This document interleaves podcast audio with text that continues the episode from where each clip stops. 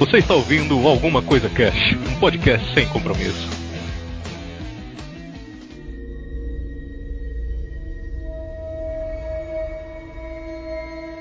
Olá, senhoras e senhores. Aqui é o Febrini e o Apollon tentou impedir a gravação desse programa, mas ele não conseguiu, hein? é, ou será que não? Olha aí. Nunca se sabe. Olá, povo. Aqui é o Caldana. Agora eu vou assumir o Caldana mesmo. Os arcanjos fazem um trabalho de merda, porque não conseguem matar essa humanidade, porra. Ai, é, humano é igual barata, tem jeito. Não morre por nada, cara. Aqui é a Tati Bloomer, a pimenta, e a certeza não existe, nem a perfeita verdade. Mas sempre nos resta a fé, que nos faz confiar no impossível. E o impossível, com frequência, se torna concreto. Caraca, mano, a Palmas. ditado da Tati, vou te falar, maluco. Palmas. Eu quero palmas. Olha, aquela que ela fez no New Game lá, eu não entendi porra nenhuma, porque foi em inglês, mas foi foda. Pede os ouvintes pra traduzir pra você. Manda um e-mail traduzir. É verdade. Pra gente. É, boa. Fala galera, aqui é o Adrian Lemos e ao que tudo indica, o Eduardo Spor vai ser o futuro. Putz, esqueci, cara. Chega pra cima. Caraca, velho. Meio, a gente a roda do tempo no final. Então, na hora que eu tô Rodou, falando, esquece rodou. Tem como gravar de novo, hein, Febrini? Lógico que não, tá louco? Mas, mas, mas, mas se é essa. Ah, mais uma aí, pô. Aqui é a Kelly e o mundo vai acabar tocando cavalo manco e a Joelma fazendo uma dança louca no show do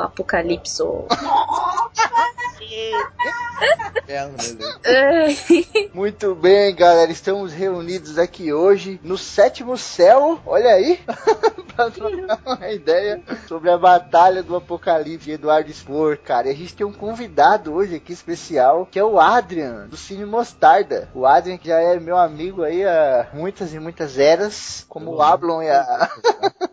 Ah, Amlan e Shamir, né? Hum, Eita, Isso. É, que que é amizade isso, é essa? fora, rapaz. sobrei.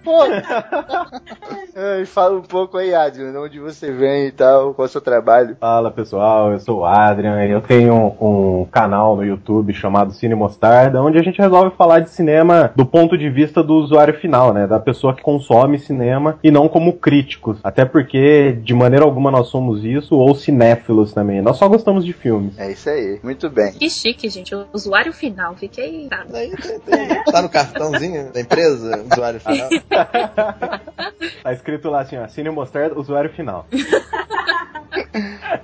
Mas a gente vai trocar essa ideia marota aí só depois dos Recadinhos da galera do Alguma Coisa Cast. recadinhos. Ronaldo. Ronaldinho.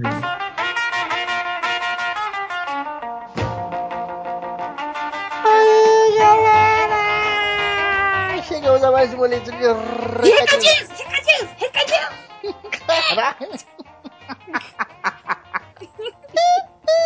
Enlouquecida, enlouquecida. Deu a louca, alguma coisa ai, muito bem. Estamos hoje gravando aqui direto da biblioteca do Alguma Coisa Cast, debaixo de livros e livros e pilhas de livros. Na verdade, nós estamos no céu, na biblioteca dos Malaquis, pegando todo o apanhado da história humana. Quase isso. É. Ai, muito bem, chegamos aqui à leitura de recadinhos do nosso programa de Guerra do Paraguai. A gente vai ler os recadinhos e depois a gente vai falar pra vocês como vocês fazem pra ganhar livros hoje aqui no ACC. Hoje vocês vão ganhar seis livros. Mano, mano, É livro pra caralho. em outro podcast você pode ganhar seis livros. Mano, é só que o gerente endoidou. O Febrinho tá doido. É Bateu a cabeça na parede, Livro, livro pra todo lado. jogando livro pra todo lado. E sabe o que é foda? É livro bom, é livro grosso, é livro caro. Verdade. Meu bolso tá vendo. E livro exclusivo, né? Temos aí livros exclusivos, olha aí. Maias de Lázaro. Hum, ah, você já deu spoiler de qual livro é. Opa, isso eu vou tirar na edição. Vai nada, tá ligado? Muito bem, vou começar lendo aqui o e-mail do Terry. Ou Terry, acho que é Terry, né? É o Terry Crews. Terry. Ele tá- Ele digitou esse e-mail com os mamilos. Ah, é verdade. Olá, pessoal do Alguma Coisa Cast. Me chamo Terry, sou do Rio de Janeiro e vim dizer que comecei a ouvir o podcast de vocês e estou realmente gostando. Olha que legal. Quando eu recebi o e-mail desse cara, eu falei, não é possível, esse cara é fake. Porque o nome dele é Terry Alter Seal. E aí eu fui no Facebook procurar e o cara existe. o cara é de verdade. Eu falei, caralho. Eu, hein? Cara, a gente tem um ouvinte do Acre. Eu não duvido de mais nada. Verdade. Acho que foi o Bishop que postou algo no Facebook em relação ao cast de vocês e surgiu o interesse pelo nome do cast. Olha aí. Ouvi os de temas engraçados, mas o de desilusões amorosas foi o que me fez viciar em vocês. Além da voz da Luanda, aquela linda. Hum. Eita! forninho. Luanda parou de. Luanda parou de responder os e-mails da galera, mas eu tenho a impressão de que agora ela vai ter um motivo pra voltar a escrever. Vocês me deram força para iniciar um projeto do podcast também. Olha aí, mas ainda está apenas no papel. Pô, legal, dá uma força, cara. Estire do papel, passe para a cartolina. Depois você passa para o papel cartão. Caralho, peraí. computador logo. Eu costumo sempre falar, cara, entrar no mundo do podcast é tipo Matrix da- nas pílulas, tá ligado? É vermelho e azul ali. Quando você vai entrar, cara, eu, eu já falo logo, meu, se você tomar essa pílula não tem volta. já Não se tem. prepara, cara. Você pode ter, não tem sonda de volta na nuca, pode esquecer, filho. Esquece, meu irmão. Vai... É só sopinha de proteína sem gosto, essa é a vida de podcaster. Verdade. e ele finaliza aqui. Obrigado pela companhia de vocês e Luanda. Eu quero o seu coração. Não do jeito assassino. Hum,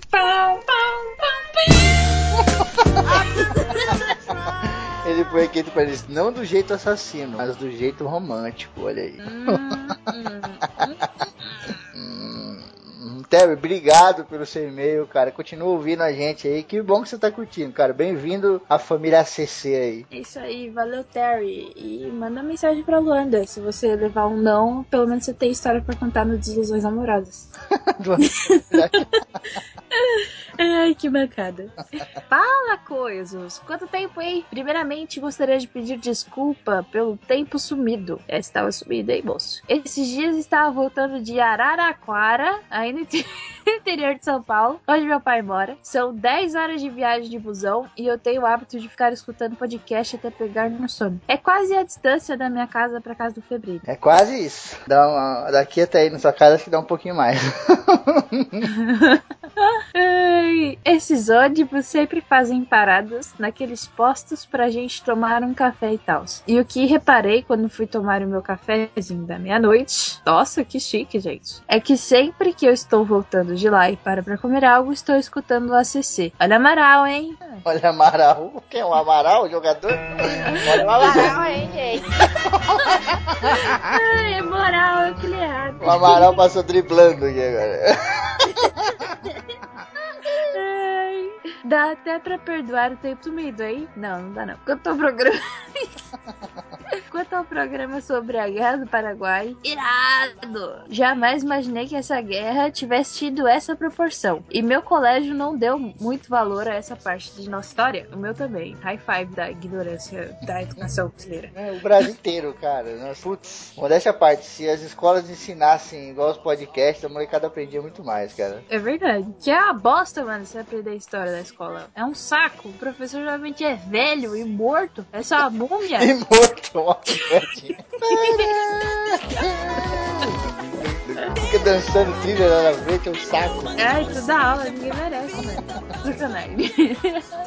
Ai, agora por uma dúvida. Na escola e pela vida, sempre me disseram que lá no Paraguai eles dizem que eles que ganharam a guerra. Mas escutando esse episódio, como eles podem dizer isso? Olha aí, questionamento interessante. Eu tenho uma opinião que eu acho, cara, que eles dizem que saíram, como é que posso dizer, vencedores, né? Isso, isso é só teoria, tá? Isso que eu vou falar aqui, eu não sei qual que é a parada, mas sei lá. Eu acho acho que é, pode ser por duas vertentes, né? A primeira que é aquela, tipo, o, o pequeno se levanta contra o gigante, né? E o- apesar do pequeno acabar morrendo, o pequeno deixa uma cicatriz enorme no gigante, né? Então Verdade. é uma vergonha e tal, que foi o que aconteceu, né, na guerra. Ou também pode ser pelo lado que tava uma merda com o Solano Lopes, apesar de, de o país estar mais tipo, bem estruturado e tal, né? Ninguém gosta de viver em ditadura, cara. Ninguém gosta. E aí depois, acho que eles tiveram uma liberdade maior ali e tal, né?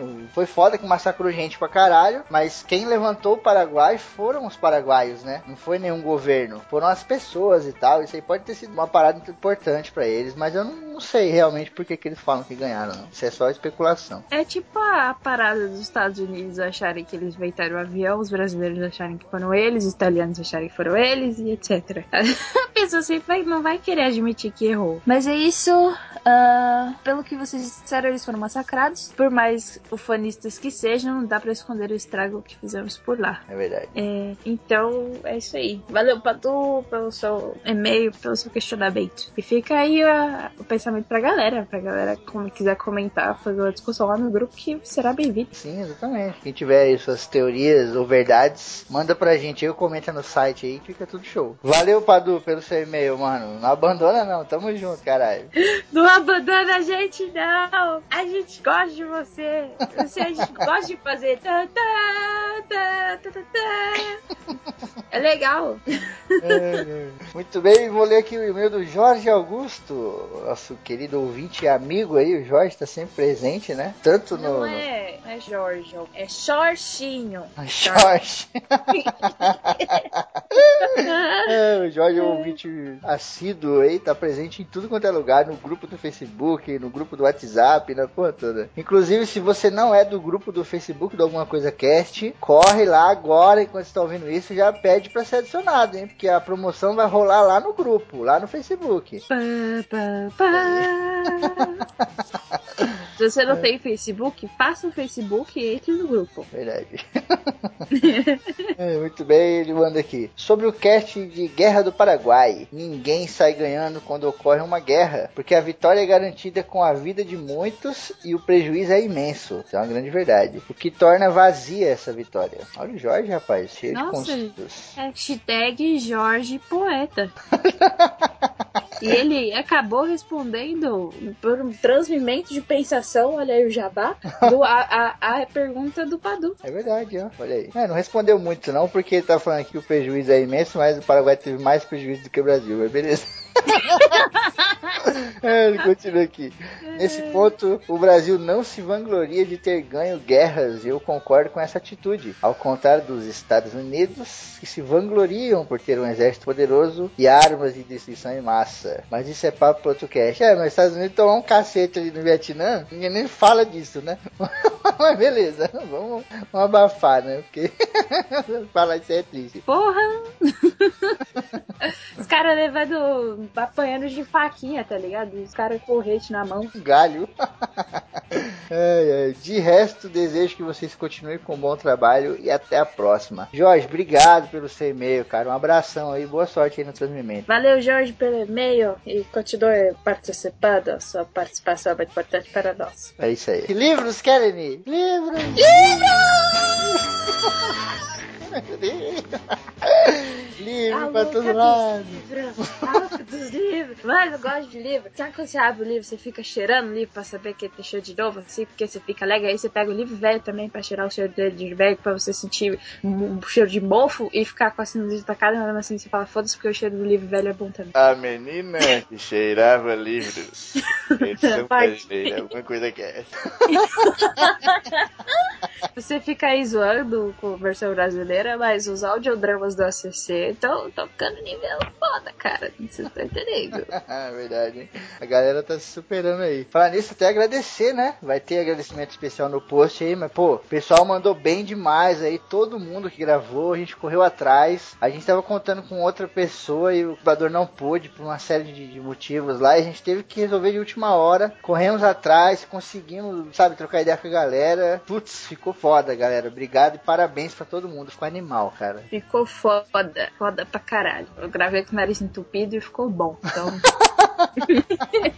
E galera, pra você que tá acompanhando a página do ACC, a página do Cobage Lázaro, se você segue a gente em qualquer rede social, você tá sabendo do, do lançamento do livro do Cobage Lázaro, que é um livro foda e que tem a participação do Febrini e do Ariera, que também contribuíram com dois contos super maneiros, e também a Cláudia Dugin, que participa com a gente, o, o Sul, que, que O você Betamate. Uhum. o Bertamate também. E a gente conseguiu exclusivamente aqui para CC quatro códigos para vocês ouvintes que usam o sistema iOS para vocês adquirirem o livro de grátis para você ler e se deliciar com esses incríveis contos. Olha aí que maneiro. Sim. Galera, a pegada é a seguinte: vão ter lá os quatro códigos no post. As quatro primeiras pessoas que usarem esse código automaticamente já vão ganhar o livro. O livro vai ser transferido para o dispositivo de vocês na hora. Então, se outra pessoa tentar usar o código, não vai conseguir, obviamente, né? O código ele só dá um livro para a primeira pessoa que usar. Se você usou o primeiro, sei lá, acho que você não vai ser fominha de querer usar tudo, né? Deixa as outras pessoas brincarem também. Ou se você não conseguir no primeiro, tenta no segundo, sei lá. Aí, aí vai do, do- do que você quiser. Mas a pegada é a seguinte: esse código promocional ele só vale até o dia 18. Então você ganhou, cara, já corre lá e já resgata, entendeu? Não fica segurando o código aí, não, porque dia 18 ele expira. Se você já tiver pegado o livro até dia 18, beleza, o livro é seu. E a pegada é a seguinte: para usar o código, você vai ter que ir lá na iBooks, vai clicar numa abinha chamada Destaques e vai rolar até o final. Lá tem um botão chamado Resgatar. Lá nesse Resgatar você vai digitar o, o código e automaticamente o livro vai ser transferido pro seu celular, pro seu dispositivo aí, entendeu? São dois para cada, né? Dois para iPhone e dois para tablet. Pra iPad. Se chamar de tablet, a galera vai pirar e vai querer bater na sua É cara. verdade. Não é tablet, é iPad. Ai, iPad. Então, beleza, galera. Os links estão aí. Boa sorte. Taquem pau aí e leiam Cobaias de Lázaro. Tá muito foda.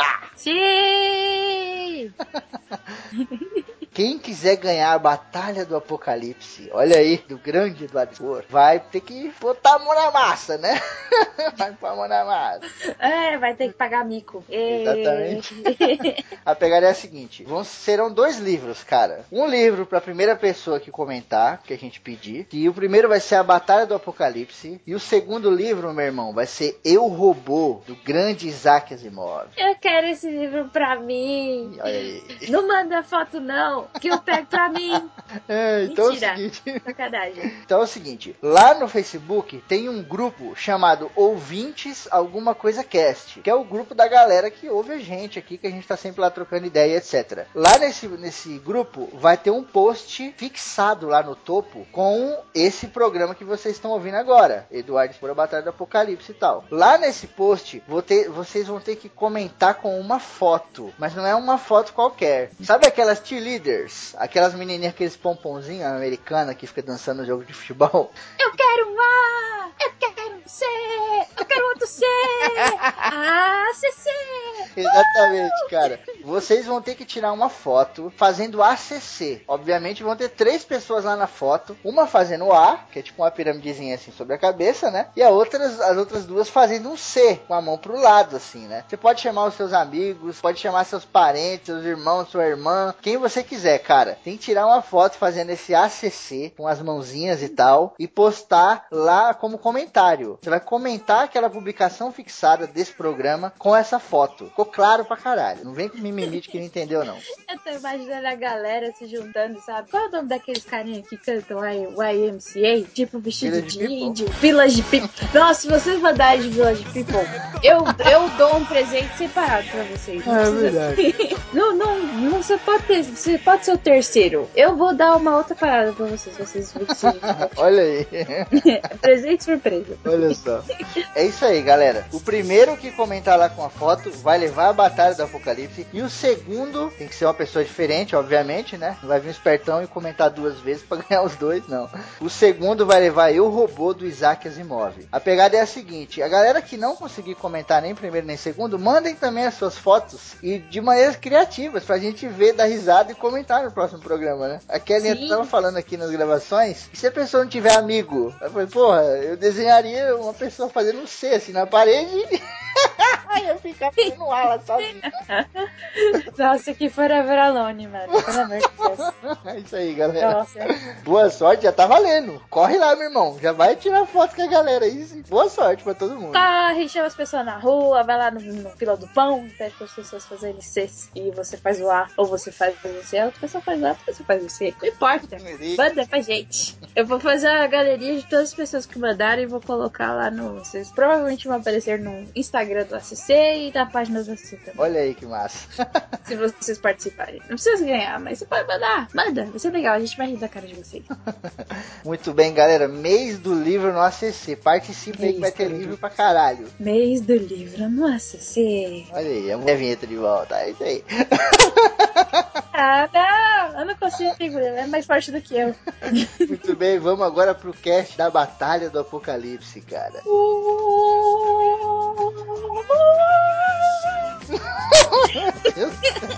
Esse aqui era a musiquinha do Guy, tá passando.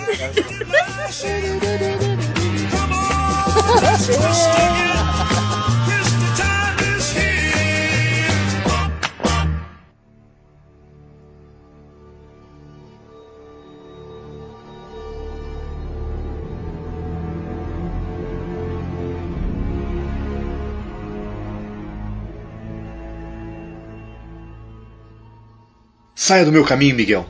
Estou reivindicando o direito de visitar nosso pai Yahvé em seu leito de repouso. É meu direito como arcanjo e descendente do Criador. Por um momento, o príncipe nada disse. Em seguida, desceu um degrau. Você não vai a lugar algum, caro irmão. Minha paciência esgotou-se. Estou farto de sua insolência. Eu sou o príncipe dos anjos. E isso significa que eu sou o líder dos arcanjos também. A minha palavra é a lei. E a véia está dormindo, como todos sabemos. E ele não pode ser perturbado. Eu estou aqui para defendê-lo. E não será você ou qualquer outro que destituirá de minha função principal. Uziel pareceu ainda mais irritado. E como saberei se ele está mesmo aí dentro, Miguel? Você nos diz o mesmo há milênios, insistindo que um dia o Criador despertará para punir os injustos, pois eu digo que esse dia chegou. A podridão já tomou conta do mundo. É hora de sabermos se o que fala é correto. Atreve-se a questionar os meus comandos. Eu sou o seu irmão mais velho. Não duvide de seu comandante. Veja onde você nos levou e pergunte a si mesmo se é realmente algum tipo de líder. Gabriel arrastou metade dos nossos anjos para uma guerra civil contra nós e Rafael nos abandonou caindo em desgraça. Se você se opuser a mim, qual outro arcanjo terá ao seu lado? Lúcifer? Ironizou, evocando o nome do maior de todos os inimigos do céu, Lúcifer, o arcanjo sombrio, expulso pelo próprio Miguel do paraíso junto com sua horda nefasta. O príncipe dos anjos lançou ao invasor um olhar de desdém, ao mesmo tempo em que levantava sua espada fulgente. Eu não preciso de você, Uziel. Não preciso de ninguém. Então, o guardião empunhou sua arma e a moveu para o ataque. Suas chamas cresceram e a luz do fogo sagrado refletiu nos olhos castanhos do príncipe. Uziel sentiu vontade de fugir frente à majestade do inimigo, mas sua pujança o motivou ao combate. Então é verdade, não é? É verdade o que Gabriel disse aos seus anjos. Mas antes que Uziel terminasse, Miguel alçou o voo, abriu suas asas e desceu para ferir o irmão com um golpe violento de espada. Ofuscado pelo brilho do sol, o visitante quase não se esquivou, mas conseguiu rolar para o lado no instante preciso. Um estrondo titânico abalou a montanha e a lâmina flamejante tocou a escadaria de mármore, abrindo uma fenda larga no solo. O invasor teria caído pela encosta do morro, não tivesse adejado em reflexo. Ascendeu às alturas, mas em seguida mergulhou, aterrissando em um sítio acima do guardião, muito perto da passagem ao santuário. Dando as costas ao perigo, disparou para dentro do templo, subestimando a potência do algoz. Mesmo entendendo que jamais venceria o impiedoso vigia, Uziel continuou sua trilha. Queria entrar no santuário do alvorecer e vislumbrar a face do onipotente, só mais uma vez, nem que isso lhe custasse a vida. Se o Altíssimo estivesse realmente adormecido, ele teria obtido a resposta que procurava. a de que a sua luta ao lado do arcanjo Miguel tinha sido legítima. Mas e se nada encontrasse? E se Avé não estivesse deitado em Safon? Essa hipótese o apavorava sobremaneira, mas ainda assim parecia feliz, sabendo que desafiara seu tirânico irmão, mesmo que num derradeiro momento. Teria, então, se redimido de todas as matanças, de todas as catástrofes que promovera, de todos os cataclismos que comandara. Correndo e voando, ele pulou para o interior do edifício, venceu as colunas e ultrapassou o umbral de entrada. Uma luz intensa confundiu seus sentidos, mas logo a vista se adaptou à claridade. No centro do grande aposento surgiu um pedestal trabalhado, e sobre ele descansava um livro grosso, de aparência antiga, escrito por dentro e por fora. Aquele era o livro da vida, um magnífico artefato deixado ao príncipe dos anjos pelo próprio Deus Yahvé, e que relatava em detalhes toda a história do sétimo dia, desde a criação do homem até o crepúsculo dos tempos. Estava marcado com o código secreto dos Malaquim, um idioma anterior à aurora do mundo. Miguel nunca deixava que qualquer um se aproximasse do tomo, e sua obsessão para com o objeto chegava a ser psicótica. Quando percebeu o que se passava, Uziel sentiu as costas rasgarem em um corte abrasado. A dor do fogo queimou suas asas e o sangue escorreu pelo ferimento. Como um raio certeiro, a espada flamejante do furioso Miguel dilacerou suas costas, lançando o invasor ao estado letal. Atordoado, desabou contra o chão, largando o sabre e se esticando à espera da morte. O guardião pisoteou o busto do visitante, esmagando o metal da armadura dourada. Então apontou sua lâmina ao rosto do irmão, em prelúdio ao choque final. Miguel! Você nos traiu! Você traiu a confiança dos arcanjos e de todos os celestiais. Eu não traí ninguém, Uziel. Foi você quem traiu a si próprio.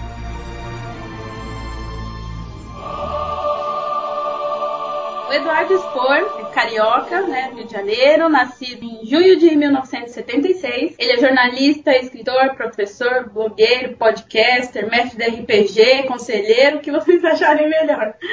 Ele é filho de um piloto de aviões e de uma comissária de bordo, o que fez com que ele pudesse viajar com os pais, né, bastante pelo mundo e fez com que ele muito cedo conhecesse diferentes culturas, tivesse contato com diferentes pessoas. Isso se reflete não só no trabalho dele, como a forma como ele trata as pessoas em geral. Sim, sim, isso aí esquece pra caramba, né, meu? Ele até ele dava ele deu uma entrevista no Jô Soares falando que ele, ele estudou numa escola católica, né? E ele falava que ele tinha duas, dois tipos de aula. Ele tinha aula de religião e aí na outra aula ele tinha uma aula de ciências. falava de Big Bang e tal. Tem que vir logo em seguida outra, uma né? da outra. Tem que vir assim, é. religião, ciência, pra bugar, olha que legal. E esse tipo de, de, de infância, né, cara, viajando para todo lado aí é legal, porque começa a transformar você, no, no, começa a te dar conceito, né? Que você às vezes não tem muito conceito formado quando você tem lá seus 15, 12 anos. Então você começa a formar os seus conceitos, suas opiniões, sabe? Pô, isso aqui eu acho legal, isso eu não acho. Aí você começa a ver também que tem parada de religião e todo mundo quer explicar a origem do universo em todo lugar. não é só ali que a gente pensa, né? É, e você acaba tendo a habilidade de, de filtrar a parada e ver o que se aplica melhor à sua vida. Porque cada uma vai falar uma, um jeito diferente de seguir, de um jeito de ser. As, a cultura, o que define uma pessoa correta no Brasil é diferente do que define uma pessoa correta na Índia, que é diferente do que define uma pessoa correta no, no Irã ou na, na Arábia, etc. E, e outra coisa muito importante também, o Eduardo, ele é um cara extremamente educado e você vê que ele é um cara que ele se policia quando ele fala alguma parada. Porque ele respeita muito o próximo, tá ligado? E essa parada que a Kelly falou, já junta com toda a infância e as viagens dele e tal, é muito importante você respeitar o diferente. Porque nós que vivemos aqui no Brasil, eu, Febrini, por exemplo, eu nunca viajei para lugar nenhum. Então o que eu conheço lá de fora é por internet, etc, sabe? Quando você lidar com isso ali, cara, sabe, fisicamente, por exemplo, quando você vai pra China e vê os caras matando o cachorro, comendo o cachorro, você passa a ter um conceito diferente, sabe? Você tem que respeitar aquele lugar. Porque não é você que tá se ofendendo com aquilo ali, não. Você é o outsider. Você é uma parada de fora, tá chegando dentro de um, de um sistema que já tá criado há muitos, muitos anos, sabe? E que funciona. Então as pessoas às vezes se horrorizam, ah, eles comem cachorro. Não, cara, mas tem que respeitar. Essa parada é cultura, sabe? É a parada que você tem naquele local. Fulano não come vaca, também tem que respeitar.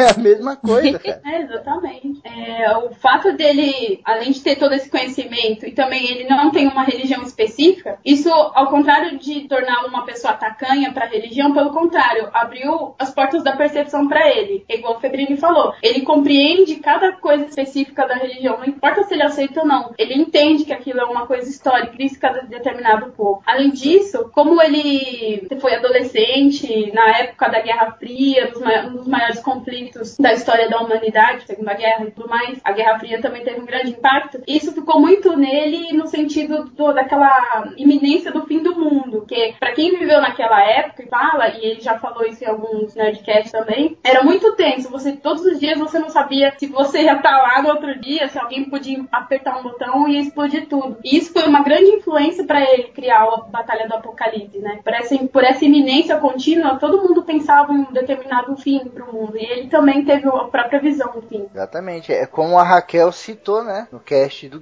A mente que se expande, né, cara? Ela nunca volta ao normal. E quanto mais coisa você conhece, maior a sua cabeça fica. E você se expande para novos horizontes, entendeu? A gente vê muita gente que é religioso, que é, sabe, fanático, assim, maluco. E às vezes o cara nem conhece nada de outro lugar. Então, quando você não conhece o que tem do portão para fora, realmente o que importa para você é o que tem do portão para dentro, entendeu? Se você não sai ali na rua para ver o que tem lá fora, você não vai ter interesse em saber aquilo. A sua verdade é a sua casa. Sim. Eu acho que também, devido a tudo isso, que ele teve é, essa, essa curiosidade, essa vontade, que é a formação dele no caso de jornalista. E você tem muito isso dentro do jornalismo. E eu acho que juntou toda essa, essa condição dele viajar e conhecer novas culturas com esse desejo de saber tudo isso, de saber das coisas, né? Não ficar só dentro do portão, que levou ele a criar a Batalha do Apocalipse e todas as suas obras. É, exatamente por ser jornalista, né? Por ter feito a faculdade de comunicação social, é, dedicando-se mais à publicidade, ele, toda pessoa, né, que faz esse tipo de ciências humanas acaba lendo, né? Também pela própria natureza muito. Então a influência do, do Eduardo é bem abrangente. E o Gaiman, Alan Moore, umas coisas mais alternativas, até o Clive Barker,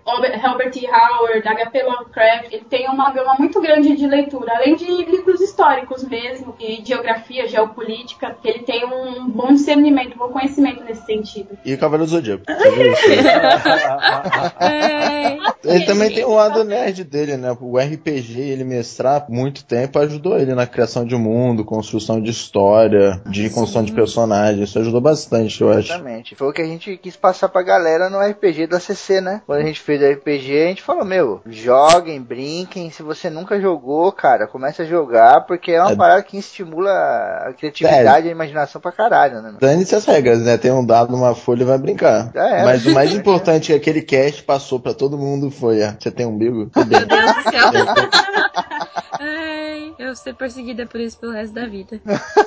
Relaxa, vai ter os outros, você não vai continuar perguntando se tem umbigo. Mas o- uma coisa que eu achei foda na história do Edward Ford e na história da Batalha do Apocalipse em si foi que ele utilizou um tempo dele de, de ócio, que ele, com toda a revolução da internet, ele acabou ficando dois anos desempregado, que ele era jornalista e tal. E ele usou esses dois anos que ele tinha pra se dedicar a escrever o livro dele, sabe? Pesquisando. Porque o, o livro da Batalha do Apocalipse, ele é muito rico em várias referências né, de diversas religiões, não só não se prende só no cristianismo, apesar de falar de anjos, etc. Tem um, um, um cuidado extremo, sabe? Pra não falar nenhum tipo de besteira aí, de fazer todas as ligações com, ba com basamento, embasamento histórico e das culturas mesmo. E ele tem, é muito embasado também na história em si que ele usa de todos os tempos, né? Conforme vai passando o tempo, ele vai citando lugares, é, acontecimentos históricos, e nisso ele vai incluindo tudo no livro dele de uma maneira bem natural, tanto que você acaba acreditando naquilo muitas vezes, né? É porque, tipo, acho que dá pra resumir essa parada em pesquisa. Ele fez muita pesquisa, sabe? Uhum. E quando você. Eu adoro pesquisar, eu, eu tenho uma coluna de história no Descolados, não é à toa. Porque quando você pesquisa, cara, você. Quanto mais você sabe, mais você quer saber. tá ligado? É Quanto bizarro. mais você estuda, você vê que menos você sabe. Quanto mais você sabe, você vê Não. menos, menos você sabe. Não, É. quanto mais você estuda, mais você sabe. Só que aquilo que você sabe, aquilo que você aprende, não é ciente pro seu coração, cara. Seu coração, ai meu Você quer coração. sempre mais, sempre mais, sempre mais. E o Spor, ele é um cara que ele adora história, ele é fã de história, né? Então, ele pesquisa pra caramba. E, putz, quando você vai escrever uma história desse tipo, né? E com um monte de coisa de, de história ali do mundo que ele coloca dentro da história dele. Olha aí, um monte de história com H sem H, H maiúsculo, E. ele, ele pesquisou bastante. E a pesquisa dele foi muito bem fundada, cara, porque ficou foda. Eu acho também que o mundo que ele criou na Batalha do Apocalipse é um mundo que ele é, aceita a ciência, aceita todas as mitologias e todas as religiões e engloba ali tudo muito natural, como a ideia dos véus, de tudo como foi a criação, que é uma coisa que encaixa tudo. Pode ter os deuses nórdicos brigando com o anjo, que você fala assim, tá valendo, tá de boa, eu aceito isso. Exatamente, é aí que vem a parada que a gente falou da mente aberta. Um cara com a cabeça muito fechada jamais conseguiria atingir esse patamar, entendeu? De iluminação. cara, né? Exatamente. E o que é importante é que ele pegou, igual vocês falaram, ele pegou a história de verdade. Ele afirma milhares de vezes, gente, é uma história de ficção e tudo mais. Não tomem isso como verdade absoluta, religiosa na vida de vocês. Mas ele usou o plano de fundo do- dos acontecimentos históricos que a humanidade passou, misturado com todo o background de informação que ele tinha e conseguiu conciliar bem isso. Só uma pessoa que tivesse um, um bom domínio na criação de histórias conseguiria fazer essa coisa. E uma pessoa que tivesse essa idoneidade, né? Assim como o jornalista tem que escrever de forma a não incutir na, na informação os pensamentos próprios dele, ele tem que dar a informação crua dele, que ele, do jeito que ela é. Assim, ele fez isso também. Ele falou assim, ó, essa é a história do Ablon, essa é a história do mundo, essa é a história das pessoas. Eu só tô aqui narrando o que eu vi, né? Por assim dizer. Por isso que a história é tão rica. E o- igual a gente falou do, do RPG, o fato dele ter ser mestre, sempre ele já foi bastante jogador, mas ele já falou pra mim que gosta de ser mestre mesmo. Ele gosta de criar mundos, ele gosta de colocar dificuldade pros personagens, ver como os personagens vão se desenvolver naquilo. E isso é intrínseco dele. Como ele joga RPG desde sempre, então ele tá muito versado em narrativa, nesse tipo de construção. e respeitando, né, cara? Respeitando todos os personagens e todas as mitologias inseridas ali, né? Sim. Ele respeita demais. Inclusive, tem até seres de outras mitologias que são mais poderosos ou mais misteriosos do que os próprios anjos, né, cara? Os próprios barqueiros do Styx lá, quando chega na parte barqueiros, ele fala: a gente não sabe de onde ele vem, né? Não sabe de onde essas criaturas vieram, eles são misteriosos. Se pensar nisso, você lê que você- o cara que tá falando isso é um anjo que tá desde o início da criação. Ele vira assim, eu não sei que porra é essa. De onde é essa porra, velho? É verdade. Então tá.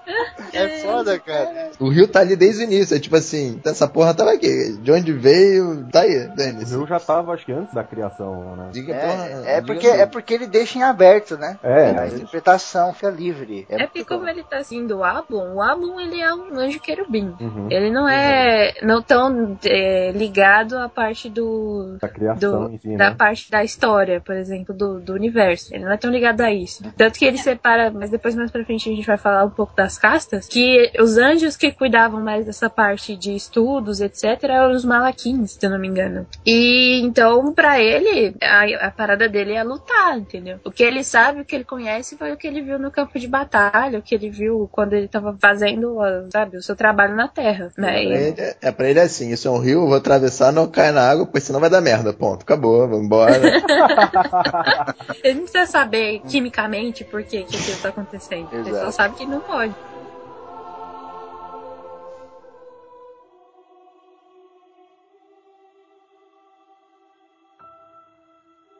Ablon manteve apertado o cabo da arma, mas conservou a espada na bainha. Dificilmente seria atacado de surpresa, embora seu rival não obedecesse às regras da ordem. Os olhares inimigos se cruzaram e as sentinelas pressentiram a tensão. Relaxa a guarda, guerreiro. Disse o destruidor, percebendo a prevenção do herói. Só vim devolver-lhe o comando de sua legião, oficialmente. Parece que conseguiu a vingança que procurava. Estamos quites agora. Não quero mais continuar esta briga. Propôs, tentando por termo a rivalidade. Aquela vitória era minha. Protestou Apolion, relembrando as guerras etéreas. Nossa contenta só terminará com sua humilhação.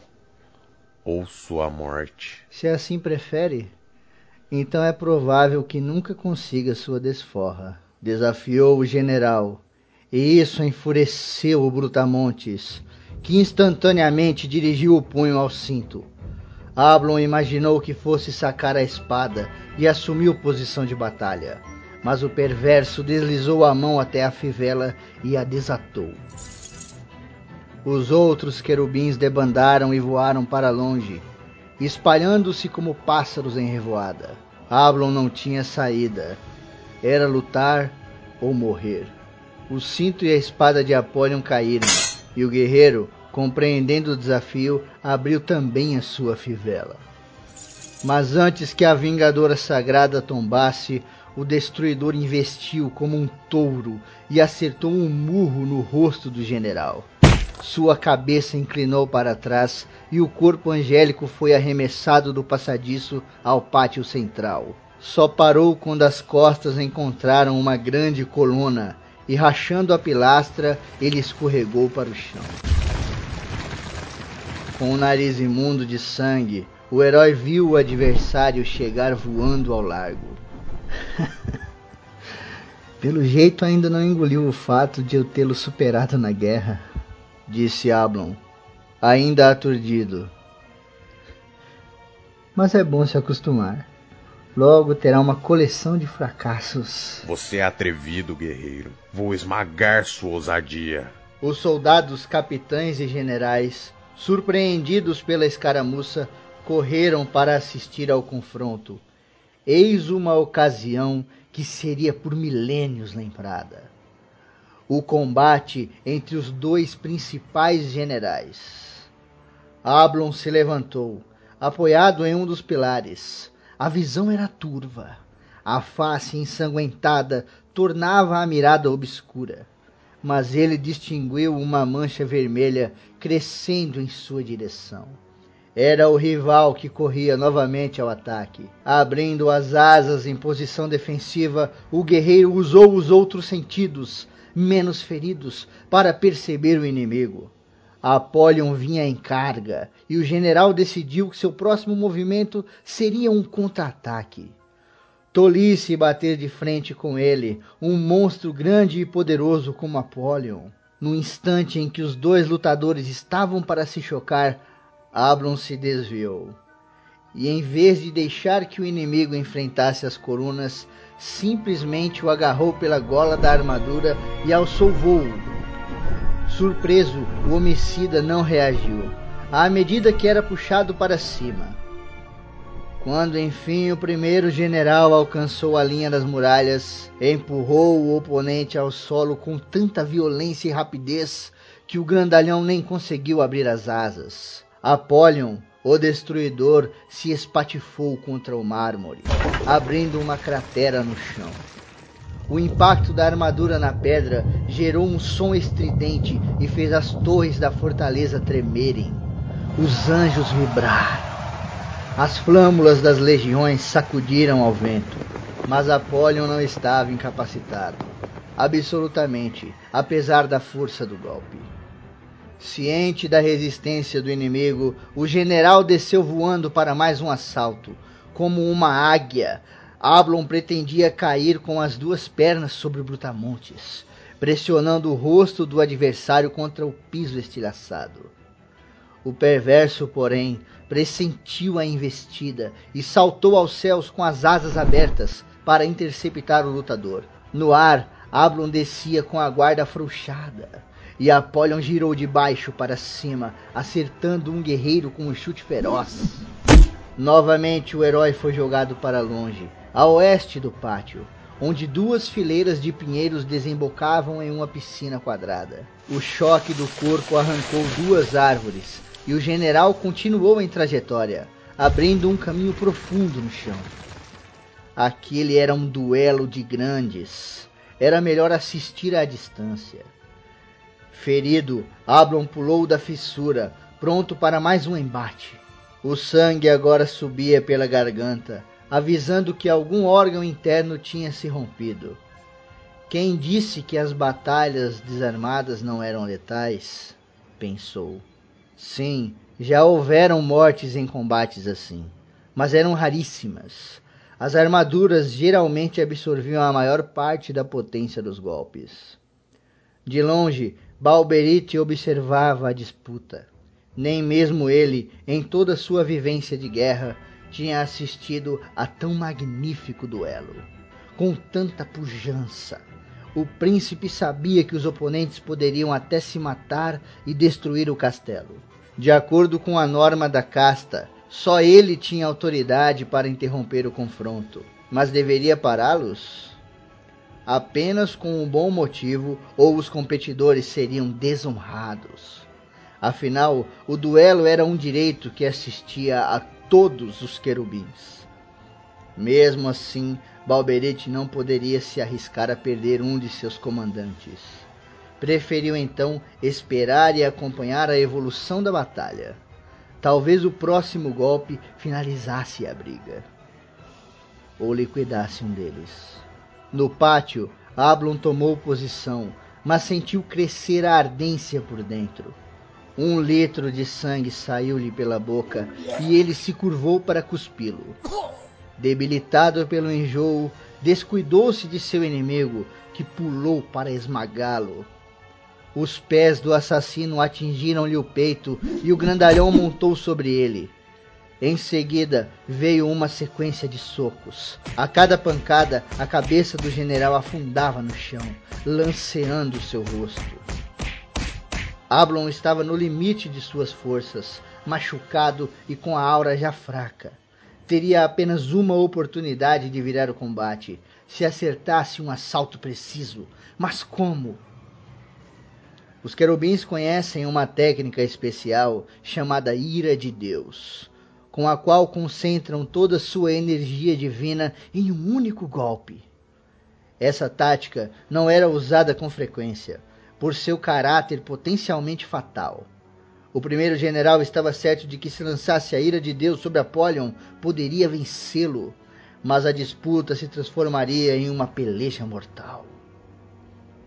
Reanimado por uma raiva suprema e estimulado pelo cheiro de sangue, o guerreiro acometeu. A ira de Deus!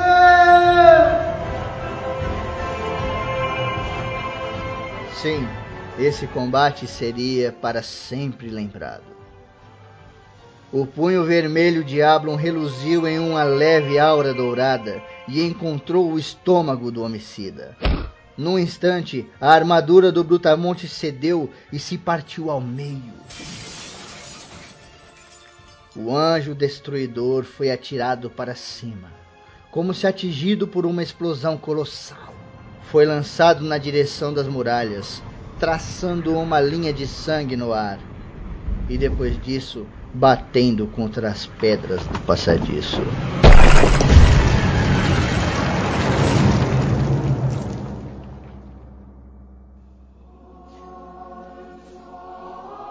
Cara, a história da Batalha do Apocalipse, ela é imensa. Tem coisa pra caraca. A gente vai tentar aqui falar o máximo der, mas é impossível, porque o livro ele é muito foda. Vocês têm que ter esse livro, vocês têm que ler essa história, vocês têm que mergulhar nessa aventura. Mas um resumo aqui, um, uma introdução, né? É a seguinte: Deus criou as coisas e Deus no sétimo dia foi descansar, né? Como a gente vê aí na própria Bíblia. Quando Deus foi descansar, ele deixou quem no comando? Miguel. Deixou aí, não deixou, né? Na verdade, Miguel que que falou, opa. É o filme mais velho. Você não tem irmão mais velho? Que quem manda agora é o seu? Papai saiu. Tipo isso. né? Hum, E acontece que Miguel se tornou ali o, o rei, né, da parada. E o Miguel começa a ter inveja dos homens, porque os homens, eles são dotados de algumas coisas que os anjos não são, apesar dos anjos serem os seres perfeitos, etc. Primeira coisa é que os anjos, eles não conseguem dar vida pra ninguém, apesar deles conseguirem retirar. Isso é uma parada fenomenal pra mim, né? Os homens, eles têm o poder de dar a vida, né? Gerar vida, criar uma vida nova. Então, os anjos começam a ficar com inveja. Alguns, né, vão pro lado do Miguel e começam a apoiar toda essa inveja louca. E tem uma galera que não é muita, sabe, não é muito time Miguel. Mas a galera que apoia Miguel, a grande maioria é porque, como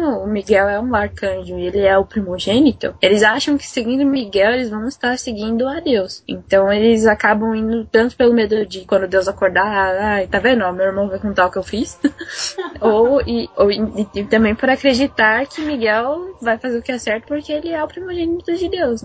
Aí, no, no caso, tiveram a galera que não acreditava em Miguel, acreditava realmente que eles deviam seguir o que Deus tinha falado antes. Que os anjos, eles foram criados para proteger, e eles, eles são incumbidos por Deus de proteger a humanidade. Tudo que eles fazem está ligado à humanidade, que é a criação maior de Deus. São, são os filhos de Deus. né? Então, é, no caso, tem alguns anjos que não concordam com Miguel e acabam criando uma rebelião, que no caso são os anjos, é, os anjos renegados, Tá. que eles se, que no caso o Ablon ele é um deles. Eu não me lembro agora quantos eram. São 18. São 18 anjos. Um pouco. O que levou os arcanos, ou melhor, os anjos a ficarem assim tão irritados com Miel é que ele promoveu a- os expurgos da Terra, por assim dizer. Então, falar que o Miguel não gosta dos seres humanos é porque na verdade ele foi o mandante do dilúvio, né? E antes disso, de todas as calamidades de pragas que vieram e dizimaram a humanidade, que a gente conhece pela Bíblia, é, pela história de Noé e pelas demais histórias de Moisés, no Egito, etc. Sodoma, Gomorra, todas essas Por paradas. isso que eu falei que o arcanjo não fez trabalho direito, porque depois de tudo isso sobrou gente.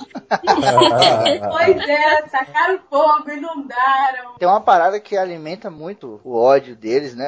Essa inveja que eles têm, que é a parada da responsabilidade, né? Os anjos, eles são responsáveis, mas eles são responsáveis pelos atos dos homens. E isso pra eles é um martírio foda, tá ligado? Porque os homens não estão nem aí pra eles próprios. Por que que nós, enquanto anjo, a gente tem que olhar por eles, né? Tem que se responsabilizar por eles, tem que tomar conta por eles, se nem eles estão querendo, sabe, se, se polir ou se policiarem de alguma forma. Isso entra na parte legal que é o livre-arbítrio, né? Versus o determinismo. É. Só que ao mesmo tempo é muito contraditório. Vou explicar aqui rapidinho pra quem não sabe. Livre-arbítrio é você escolher o que você quer fazer, não importa o que seja, e automaticamente arcar com a responsabilidade que aquilo vai sofrer, vai trazer pra você, né? Você tendo o livre-arbítrio, você tem a responsabilidade logo à frente disso, né? Quando você não tem livre-arbítrio, que é o caso dos anjos, você se enquadra numa classe chamada determinismo. O determinismo é você fazer uma parada porque já está obviamente determinada. Então, quando você faz uma coisa, qualquer ação que você faça, não importa o indivíduo, enquanto determinismo, não existe responsabilidade ali, porque não é uma prática de livre e espontânea vontade, é uma prática determinada. Mas com os anjos, eles não têm isso, porque apesar de eles se enquadrarem no determinismo, eles têm a responsabilidade que são os homens. Então, eles querem eliminar essa responsabilidade, entendeu? Eles falam: "Não, a gente não pode ser responsável por uma coisa que a gente não fez". E é o que tava acontecendo. A galera tava cagando no pau, eles enquanto deveriam olhar, né, pelos homens ali, como o Yahvé falou, eles não queriam, né, cara? Porque pô, os caras estão destruindo o mundo, estão destruindo a si mesmos, né, cara? O que a gente pode fazer pra evitar isso? Ou pra ajudar seria o processo, né? Já que ele tá se destruindo, vamos ajudar. Vai, Exato. Não, mas é, porque, por exemplo, se você tem uma plantação muito grande e você tem uma praga nessa plantação que tá destruindo tudo, às vezes compensa mais você tacar fogo na sua plantação e plantar tudo de novo do que você sair lavando folha por folha, tentando eliminar a praga, entendeu? Sim, é isso que eles tentam fazer, só que não conseguem, a praga continua. Porque pra visão deles, os seres humanos estão eh, destruindo a criação de Deus, que foi a Terra, o universo. E, e eles estão Exatamente. literalmente mudando. Quando faz não faz isso, eles falam assim, não, isso não foi feito pra isso, só pra ter uma árvore aí, caceta. Daí vão matar vocês. Tô pedindo, Mas tô o- pedindo. Uma coisa que é muito legal também nessa questão do, da- do livre-arbítrio foi que o Eduardo Spor separou os anjos em castas, né? Porque por mais que eles tenham uma certa liberdade de decidir se eles vão pra frente ou pra trás, do lado pro outro, eles têm uma natureza intrínseca deles, que ele dividiu em, se não me engano, são sete castas. Então você tem anjos, por exemplo, que são uma, que servem, que tem uma, eles têm uma função, né? E todas elas, como o Febrini falou, elas estão ligadas à humanidade. Eles não podem escapar disso. Então, por exemplo, você tem os querubins, que é a caça do Ablon, que são os, os anjos guerreiros, que são os que fizeram a maior parte do, do, estra- do estrago né? aqui na Terra, atacando e se dizimando. seres do. Miguel, né? Amando do Miguel. É, a função original deles era de proteger, eles eram literalmente os anjos da guarda, só que foda-se isso aí. Esse, esse conceito de anjo da guarda eu acho muito maneiro, né? Hum. Porque a gente pensa em anjo da guarda, a gente pensa sempre em um anjinho que chega do lado da pessoa, não sei o quê. Mas o nome guarda, ele remete muito, cara, ao militar, né? O soldado. É a Então, proteção. é, exatamente. Então, o seu anjo da guarda não necessariamente é um anjinho bonitinho que tá do seu lado. Ele é um guarda, ele é um soldado, ele é um guerreiro. Depende da sua Pode vida. um, você passa pode ser um por. cara, um cara loiro de 2 metros de altura, um puto escudo e asas, sei lá, 3 metros Passou de perrengue. Você passou muito perrengue e vai estar cheio de cicatriz, todo fudido, coitado. Tem. Mas Exatamente. aí, mesmo com- com esse conceito do, do soldado angélico e tudo mais, ele tem um, um outro, uma outra caça, que seriam no caso os, os orfanins, que é o que, o que a gente tem de conceito de anjo da guarda, que é aquele que vem ajudar o- a- as crianças pobres, etc. Inclusive tem uma ilustração no site da Batalha do Apocalipse que remete à Madre Teresa, Ah, bacana. que remete a essa, os ofanins, essa caça dos ofanins, à Madre Teresa, que seria, no caso, a bondade extrema, né? Que vem pra, pra Terra pra ajudar. E você também tem, por exemplo, das castas, os Elohins, que vêm pra Terra, Elohim, Elohim, que eles vêm pra Terra viver entre os homens, mas eles não vêm com esse, é, com esse intuito de ajudar. Eles querem, eles já vêm com o intuito de governar. Então eles vêm e ficam ao lado dos governantes, por exemplo. E, ou então assumem a forma de um governante achando que assim ele vai poder ajudar melhor a humanidade. Eles são mais ativos. E isso, todas essas questões de caças e etc, a gente falou aqui do Eduardo Spor como mestre de RPG, ele deixou isso pra quem é fã e pra quem quiser conhecer mais. Lá no site dele, ele deixou um livro de RPG baseado no sistema de RPG, baseado na Batalha do, do Apocalipse, que ele descreve perfeitamente assim as castas e todas as características e tal. E pra quem quiser, é maneiro pra ver. Se vocês querem ser um anjo, vai lá, joga aí. Uma coisa legal de, desse sistema de livre-arbítrio ou não livre-arbítrio, né, de determinismo, é, dá pra ver bem a influência de Matrix no, pro Eduardo. Porque no segundo filme, por exemplo, você tem aquela passagem que o Neo tá no- lá no caminho do guarda-freios e tem um programa, né, tem dois programas e a filhinha deles. E aí ele pergunta, né, o que que ele faz. Ele fala assim, eu faço porque eu preciso fazer, né? Assim como ele pergunta assim, ah, por que que você tá aqui? Ele assim, pela minha filha. Aí ele falou assim, ué, mas vocês podem sentir amor? Ele falou assim, amor é uma palavra, é como cargo. Ou seja, ele, ele é programado, ele tem aquela função, né? Assim como nos computadores você tem aquela função. Então, a história do determinismo e do livre-arbítrio remete a isso, né? Ou seja, mais uma das influências dele. Muito bem colocado, cara.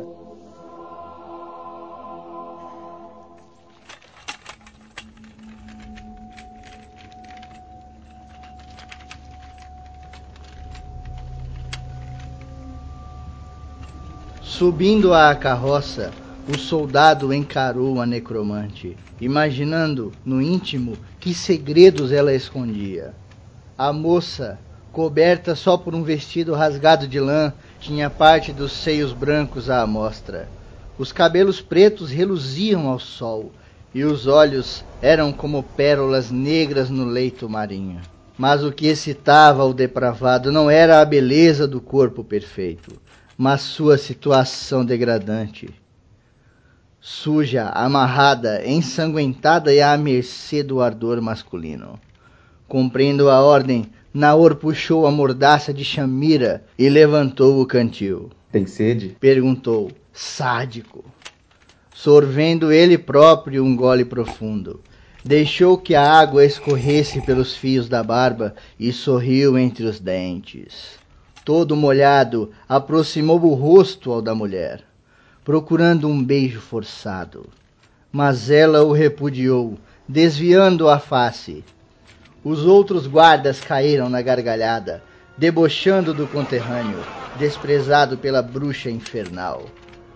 O motejo deixou o oficial ainda mais irritado, e ele puxou a moça pelos cabelos, trazendo-a para junto de si. Sua víbora endoriana, acha que tenho medo dos seus encantamentos? Vou mostrar-lhe toda a pujança de um legionário.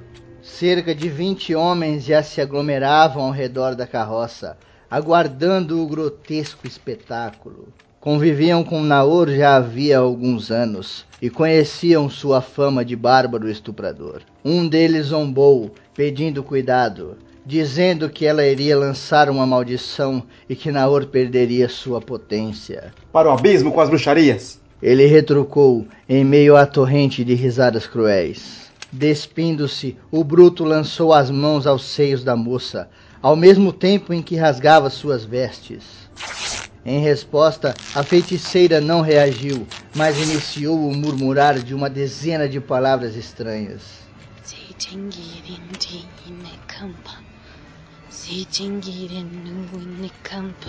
Um dos batedores ironizou, dizendo que estava rezando. Um arqueiro emendou, dizendo que ela estava dando graças por ter encontrado homens tão viris no deserto. Sedento, Naor desceu a mão pelos quadris da mulher.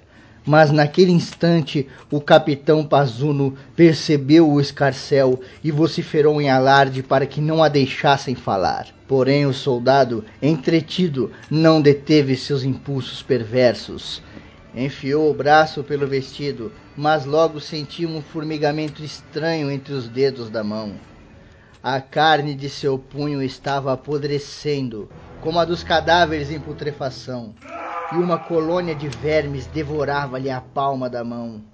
Naor deu um passo para trás e notou que o cargueiro estava infestado de serpentes, najas ferozes que cuspiam peçonha de suas presas agudas. Descontrolado, pulou da carroça, mas caiu meio aturdido, arrebentando o joelho em um pedregulho pontudo. O pânico sobrepujou toda a dor, e o militar se arrastou para longe, fugindo das cobras que o perseguiam até ser despertado pelo capitão. Pazuno ordenou que se levantasse, sacudindo o guarda, agora de perna quebrada. Ao novo suspiro, as serpentes haviam sumido e o braço podre voltara ao normal. Fora alvo de uma ilusão, um feitiço psíquico que só afetara sua mente, arrastando-o ao terror invisível. Nenhum dos perigos era real, nem a decomposição, nem as najas. Os camaradas não perdoaram a chacota e absorto, o depravado não reagiu. A tropa, que via em Naor um pavoroso assassino, perdera todo o respeito por ele. Era agora só um poltrão que corria diante das ameaças de uma mulher indefesa.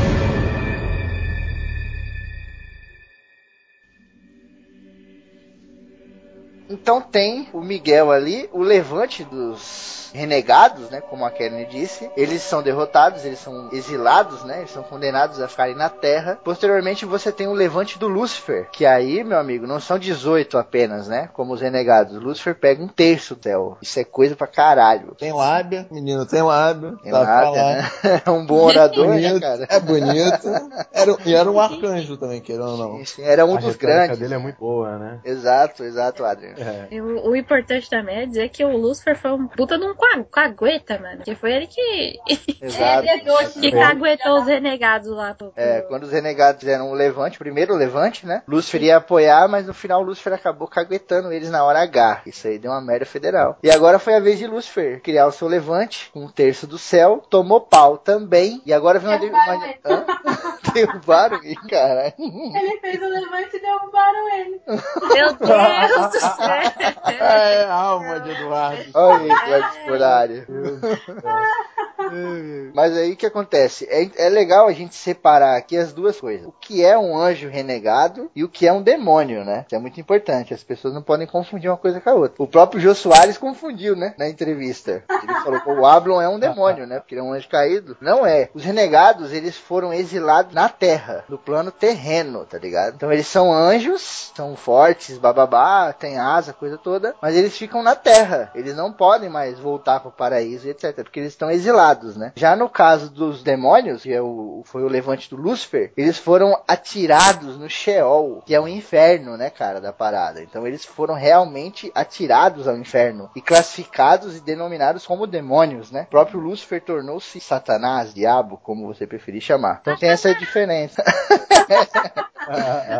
tem essa diferença entre o anjo caído e os demônios. É muito importante falar isso. E o mais legal é que ele também divide. Ah, tem um sistema todo diferente lá no, no inferno também. O Eduardo pode não vai ter inverno que vai ter bunda Não é, não é bagunça. Na verdade, o inferno é como se fosse um céu que o Lúcifer criou. Ele se espelhou no- nos ideais do céu e na estrutura, só que fez o inferno e ele sendo o principal. de Exato, exato. É interessante esse, con- esse conselho que o Caldana falou, porque ele mesmo fala isso. Tem um Então. momento da história que ele fala: Meu, eu, eu não tenho interesse nenhum no céu, porque aqui no meu reino eu sou o manda-chuva. E eu não sei se você percebeu, mas ultimamente vem mais alma pra cá do que lá pra cima. Bem mais, né? Isso é muito Bem foda, mais. cara. Puta Pô, mas ele podia ter decorado melhor, né? Ele é muito Ah, ele queria ser Pô, é, é, vanguarda, queria fazer É, um nessa. Mas ele mesmo fala, o Ablon olha aquela galera toda fudendo e sofrendo, e o Ablon fica meio receoso, né? E ele fala, você não, tem que ter dó deles. Se eles estão aqui, é porque eles fizeram por onde. Verdade. É, É muito Não, e, foda, e- né? e o mais foda é que, tipo assim, os céus, o cara morreu, ele vai lá, fica de boa, tá ligado? Pro inferno, não, meu filho. Você vem pro inferno, você vai ralar, se quiser, assim, você pode até subir de patente e virar demônio, mas você vai ralar. Olha que merda, né?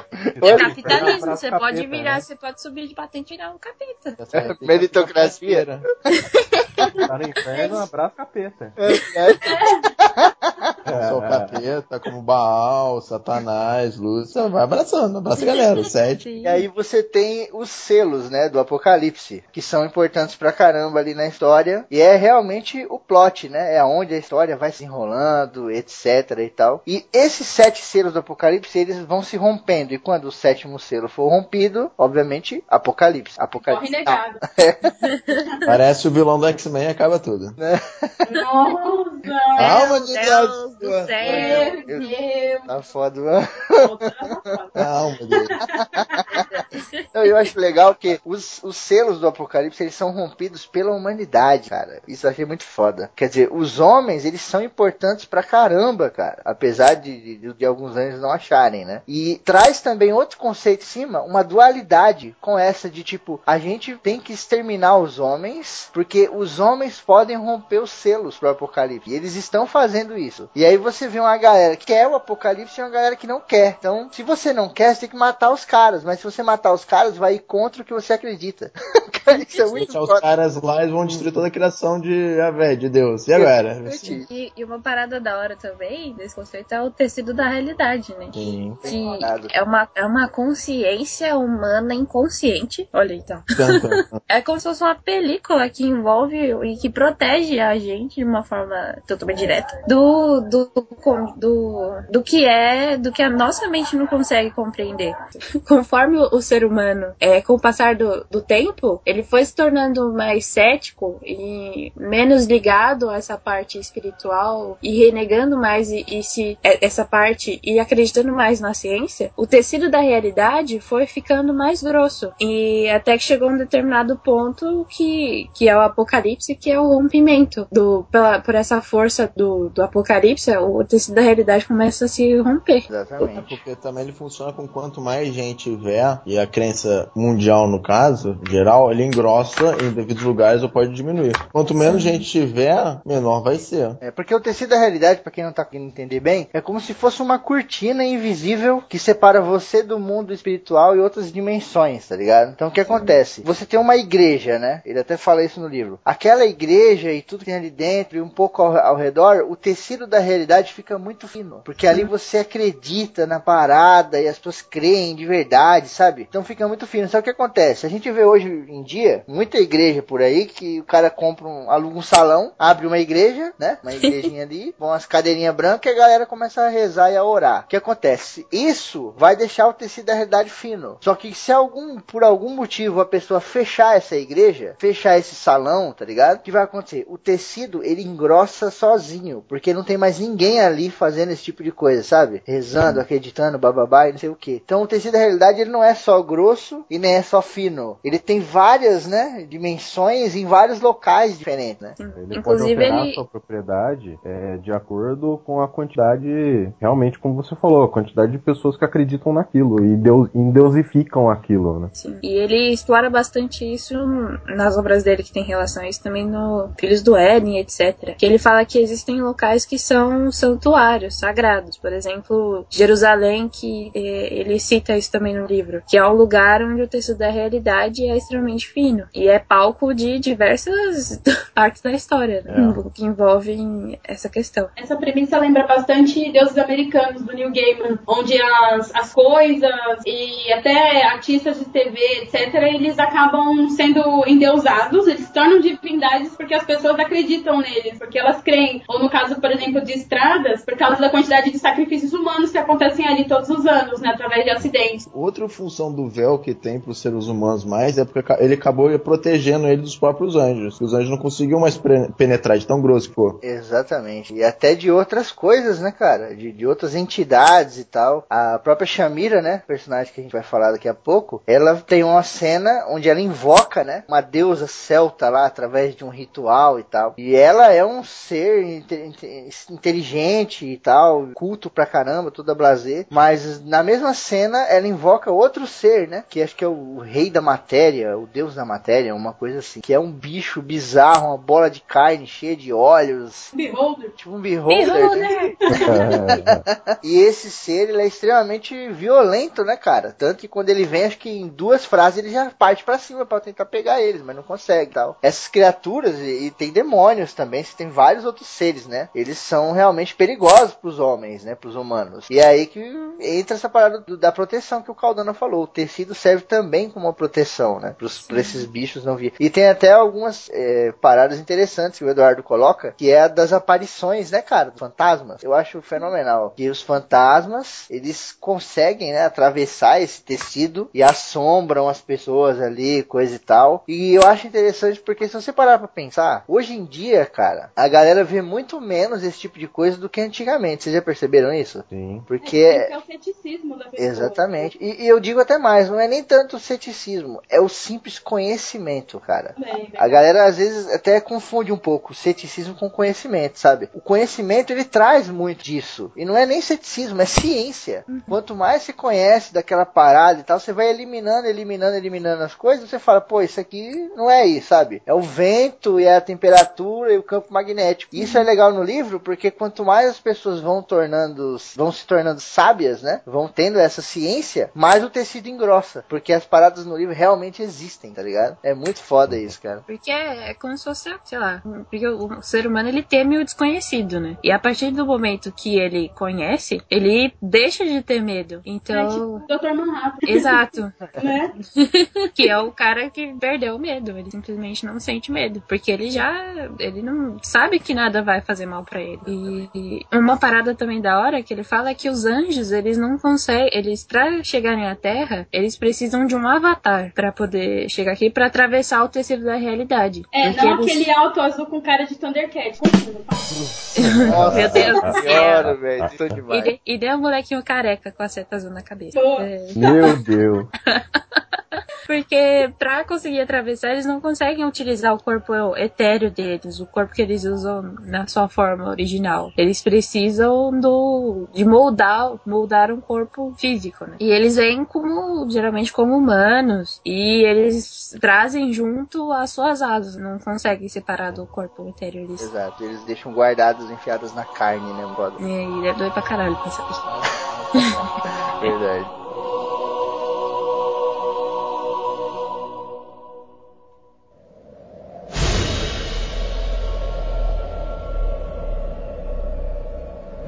Você não vai a parte alguma. Reforçou o príncipe, sugerindo um duelo entre os dois. O guerreiro estava furioso, ciente de que Shamira estava em perigo e tinha pressa, mas simplesmente não podia recuar ao confronto. Tentou pela última vez alertar o inimigo. Balberite, eu não sou mais seu antigo oficial do Castelo da Luz. Eu mudei desde então.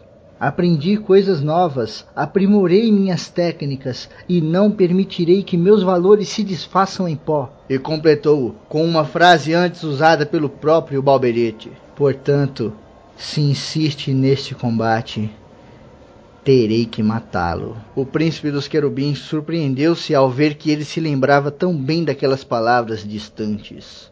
Mas isso não foi o bastante para intimidá-lo, como já era de se esperar. Sentia-se resoluto, ainda mais com sua couraça da honra. Considerava-se o melhor dos lutadores, o vassalo mais perfeito do arcanjo Miguel. Seu erro não foi ter se oferecido ao duelo, mas não ter analisado corretamente a capacidade do adversário. Ablon não teve escolha. Desmontou da motocicleta e aceitou o desafio. Estavam distantes uns 20 metros e se posicionaram na mesma linha um de frente para o outro. Ajoelharam-se quase ao mesmo tempo. Fecharam os olhos e concentraram nos punhos o poder invisível da ira de Deus. Não era mais um simples treinamento. Um deles morreria e os dois estavam cientes dos riscos. A ponte continuava vazia. Ablon e Balberite abriram os olhos e encararam-se profundamente. Quando dois querubins chegam a esse ponto, parece que são tomados por uma espécie de transe, e daí em diante nada pode detê-los. O príncipe e o renegado dispararam, um contra o outro, a uma velocidade inumana. Eram tão rápidos que seus movimentos deslocavam o ar, produzindo um ruído igual às lufadas de vento. O rosto era como dos predadores, prontos para destroçar o almoço. Quando chegaram perto o bastante para golpear, ambos saltaram bem alto, quase alcançando a linha onde os postes de luz se encurvavam para dentro. No espaço em que os dois se cruzaram, em pleno ar, sabiam que só teriam tempo para desferir um único ataque, que deveria ser letal para aniquilar o oponente. E então atacaram. Nenhum barulho foi ouvido. Ablon e Balberite aterrissaram, com os pés firmes no chão, um de costas para o outro. Aparentemente nenhum deles tinha acertado a pancada, pois não pareciam feridos, estavam como começaram. O anjo renegado olhou para o punho fechado, como um carrasco fita a espada. Relaxou o corpo, certo de que havia concluído a infeliz tarefa de eliminar seu capitão. Deixou a linha de combate e caminhou em direção à motocicleta. Já tinha feito o que precisava fazer. Mas ao perceber a evasiva, Balberite protestou. Pare aonde está, general. Eu avisei que você não iria lugar algum sem me enfrentar. Não há como fugir, soldado. Volte já para a linha de duelo. O combate ainda não terminou. Para você já, Balberite. O anjo ruivo ia continuar praguejando, mas sentiu uma estranha dor no peito, como se uma agulha lhe apertasse o coração, e calou-se. De repente, todo o corpo começou a tremer, e então ele ouviu o barulho de uma rachadura no metal. Depois outra e outras, estupefato, percebeu que a couraça da honra, a belíssima armadura dourada que envergava, estava ruindo. Naquele instante, Balberite ficou sem ação, apenas assistindo ao estilhaçar da famosa relíquia, até que se reduzisse a minúsculas lascas de ouro. Um terrível sentimento de derrota o dominou. Uma sensação nova para alguém que até então nunca fora vencido. A dor no peito aumentou. Ele não podia mais respirar. O coração, a parte mais sensível do corpo de um anjo, fora atingido, e ele nem sequer vira o golpe. foi tão potente, tão rápido, que um único soco destruiu a armadura, penetrou o tórax e fez explodir o músculo cardíaco. A velocidade extraordinária do ataque desintegrou as moléculas do metal e despedaçou os átomos da carne, mas o efeito foi retardado pela celeridade do choque. Um segundo depois, o coração estourou de dentro para fora. Balberite tombou. O sangue esparramou-se na pista, desenhando uma enorme poça no asfalto molhado. Balberite, o príncipe dos querubins, estava morto.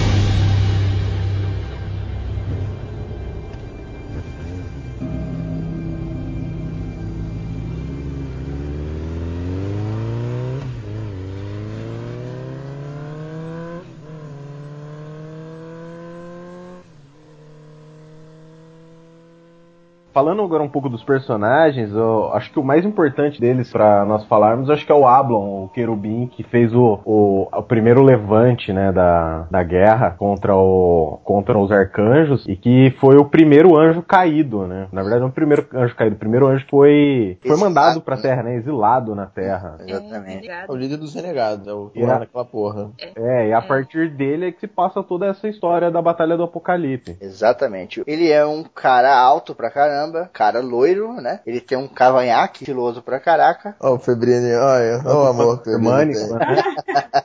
Mas ele é, cara, e ele, e ele, ele tem uma moto, caralho. ele deixa na aula.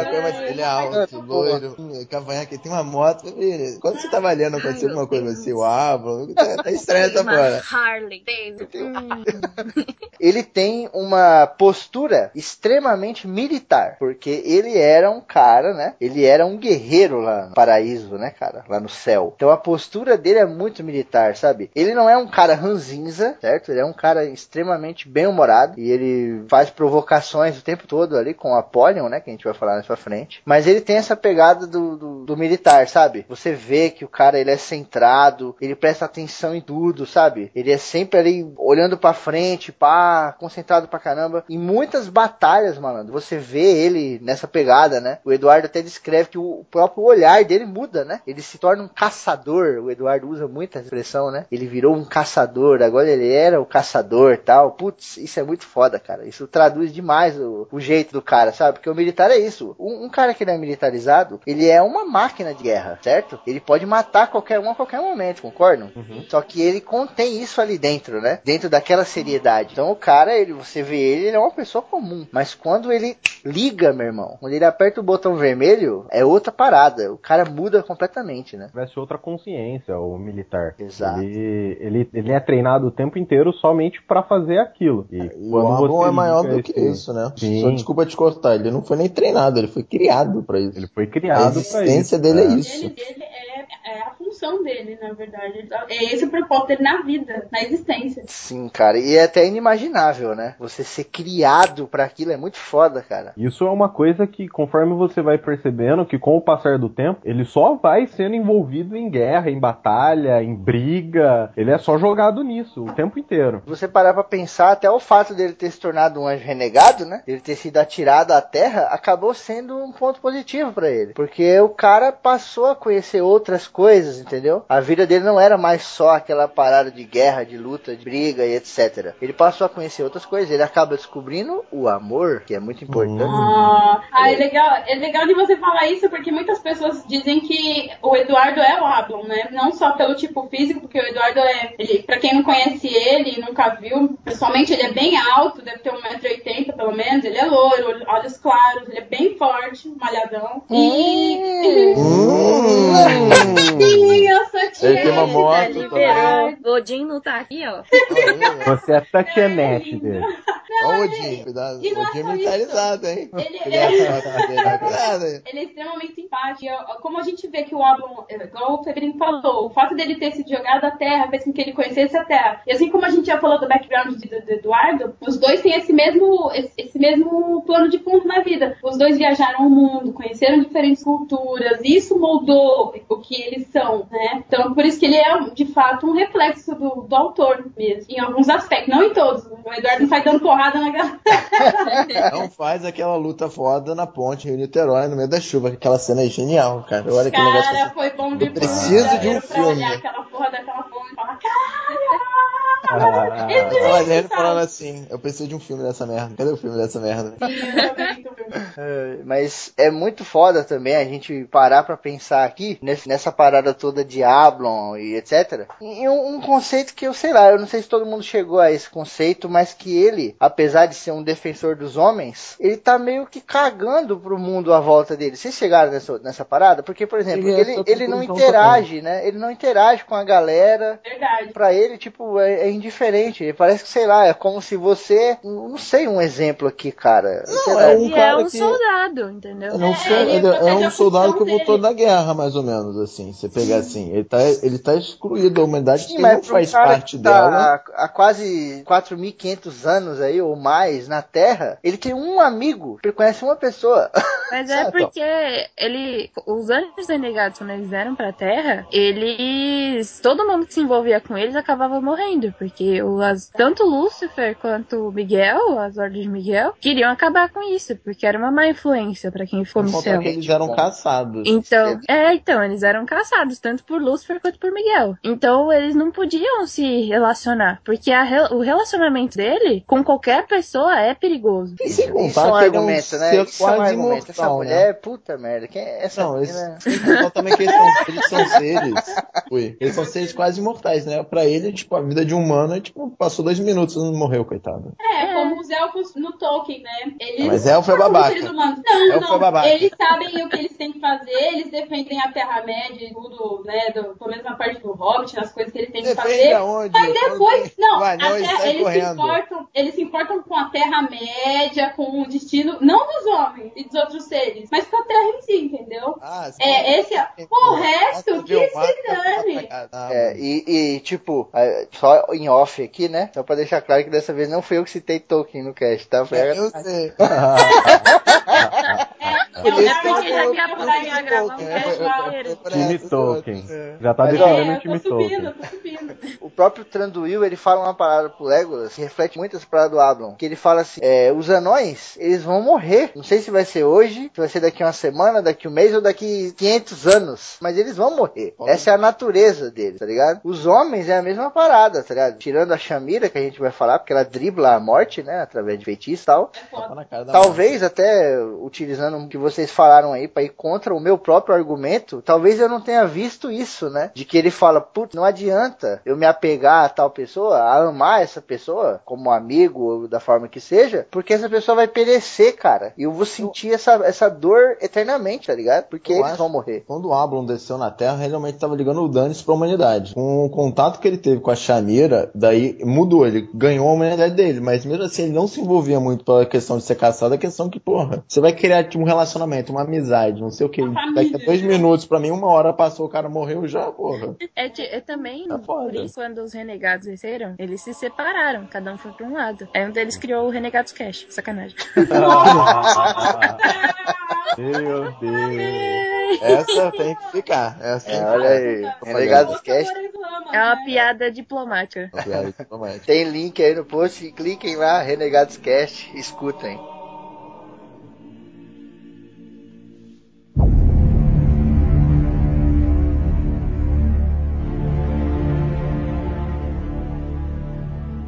A necromante analisou o documento com cuidado e iniciou a leitura. O espírito demorou a aparecer, e Ablon chegou a pensar que ele não mais viria. Quanto mais evoluído é um ser etéreo, mais distante ele está do universo carnal, e portanto menos acessível. As entidades corrompidas são muito dependentes da energia dos seres humanos. Por isso é mais fácil encontrá-las vagando, perdidas além do tecido, do que fixada em seus domínios singulares. O convidado conseguinte, no entanto, era justamente o oposto.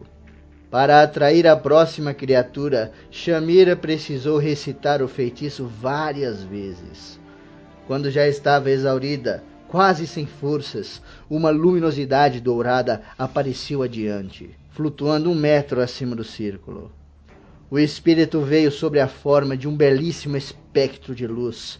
que refugia em tons acobreados. Ao observá-lo, o anjo renegado distinguiu braços e pernas, e também a cabeça, mas o rosto estava ofuscado, invisível na claridade. A feiticeira largou o pergaminho, fatigada, e quase caiu de joelhos, mas o renegado a amparou.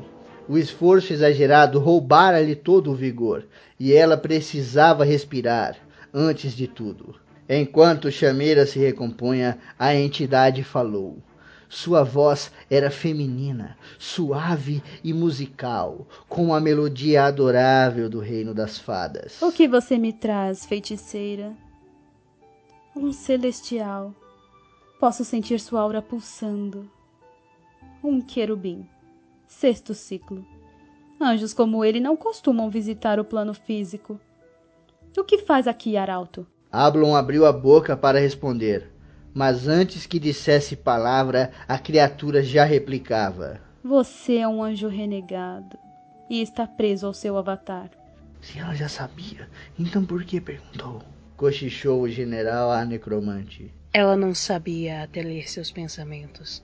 Captou a resposta na ponta da língua assim que você a formulou em sua mente. Seu nome é Corrigan, deusa celta de grande sabedoria. Os celestiais estão em guerra.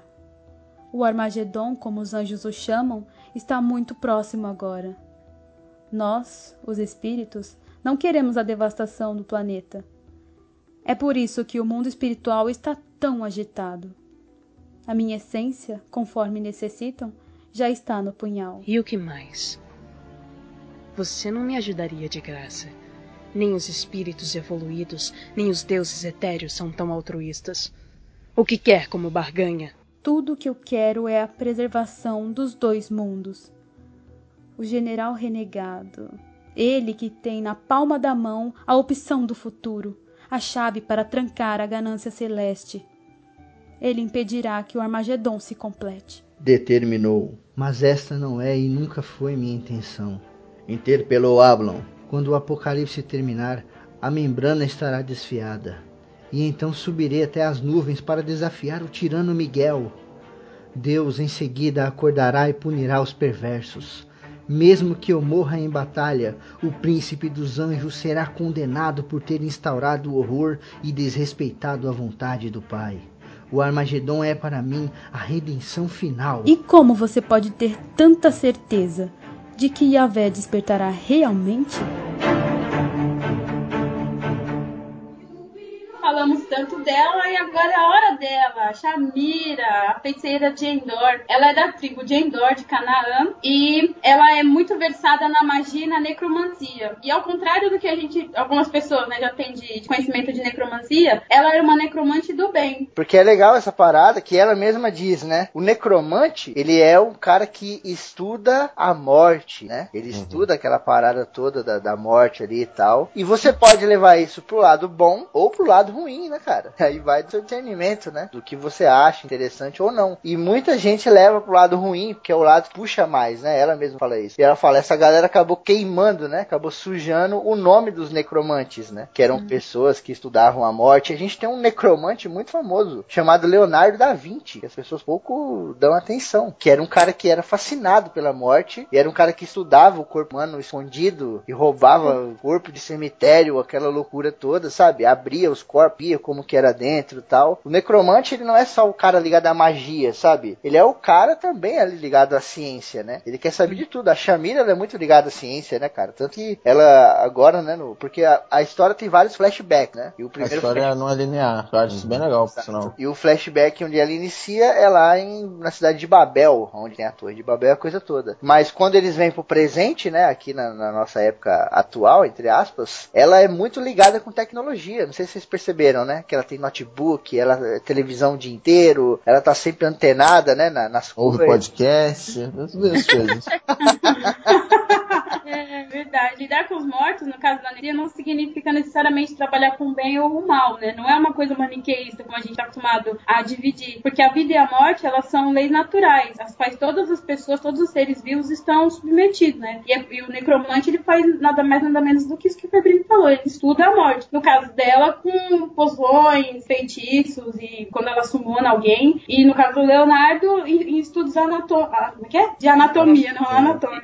Estudos de anatomia. Anatômico, Anatômico estava certo, estudos É. anatômicos. A morte, ela ceifa os dois lados, tanto o bom quanto o mal, quanto qualquer outro ser, né? É, porque a morte tá trampando, ela não escolhe, tá na lista, parada- vambora. Uma parada que eu parei pra pensar agora, exatamente, também, foi que eu acho que foi exatamente esse o ponto que mais eh, fortaleceu, né, a ligação entre a Shamira e o Ablo. Porque ela estuda a vida e a morte de uma forma humana, e de repente ali na frente dela ela encontra um cara que não. Porque esse conceito de vida e morte não atinge ele de- da mesma forma do que um ser humano, né? É, exatamente. E como necromante, essa foi uma das razões pelas quais ele conseguiu se conectar a ela. Porque ela estava com ele através dos tempos, entendeu? Não unidos sempre, mas todas as vezes que eles se encontravam, ela estava exatamente igual. Ela não perecia, como aconteceria com qualquer outra pessoa que ele se relacionasse. Exatamente. E ironicamente, né? A pessoa que estuda a morte foi a pessoa que driblou a morte. Aham, maneiro. Você sabe que ela driblou, né? Por causa de um cara alto,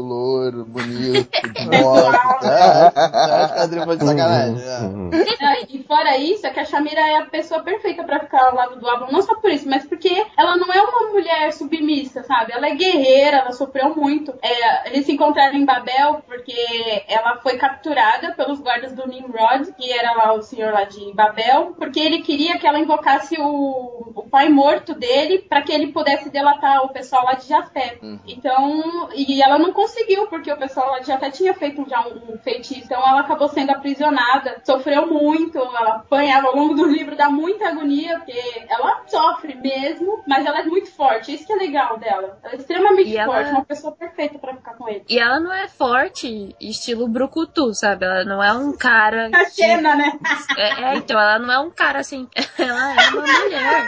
Tipo, ela resolve as coisas como uma mulher. De, tipo, não pela força, sabe? Ela não sai dando porrada. Ela usa a, inteligência pra resolver. Tem, porque geralmente quando os caras querem fazer uma mulher forte, eles fazem a Xena, que é um cara, só que, um, Ah, que faz as coisas com um homem. Cara, o, mas a questão é assim, que seria redundante ela também ser um- uma mulher, um homem sem pinto, como a Kelene falou, forte, porque já tem o Ablon. O papel dela é outro, o papel dela é ser inteligente, de summonar, de pegar, de mostrar onde o guerreiro tem que ir, porque senão o Ablon tava, tava viajando ali. Ela, é o que, ela é o que complementa o personagem principal. Por isso que eles se dão tão bem. E ela, ela acaba salvando, né? Ela acaba Mais de uma salvando vez. ele de- de- dele mesmo, né? Os próprios conceitos momentâneos ali da ira, né, cara? Que Uhum. é aquele negócio que a gente falou, o militar é aquela máquina de matar, meu irmão. E ele tá com aquilo contido ali dentro. Quando solta aquilo, quando libera, ninguém segura o cara. E o Ablon, ele passa por isso, né, mano? E ela chega e fala: Meu, calma, relaxa, abaixa essa espada. Você tá se tornando aquilo que você não quer. Você tá indo contra o, que, o seu próprio inimigo, né? Tá virando o seu próprio inimigo. É muito foda isso. Ela é a âncora ele com a humanidade e tira ele desse, desse estado mesmo. Sim, sim, uma analogia muito foda. Se mantendo aqui na Chamira um pouquinho, eu só queria deixar uma parada aqui pra vocês, né, que estão gravando, e pra galera que tá ouvindo pensarem, uma reflexão, né, uma parada pra vocês ficarem refletindo. Vocês conhecem um cara chamado Fábio Puentes? Bem dormida, bem dormida. Exatamente. Exatamente.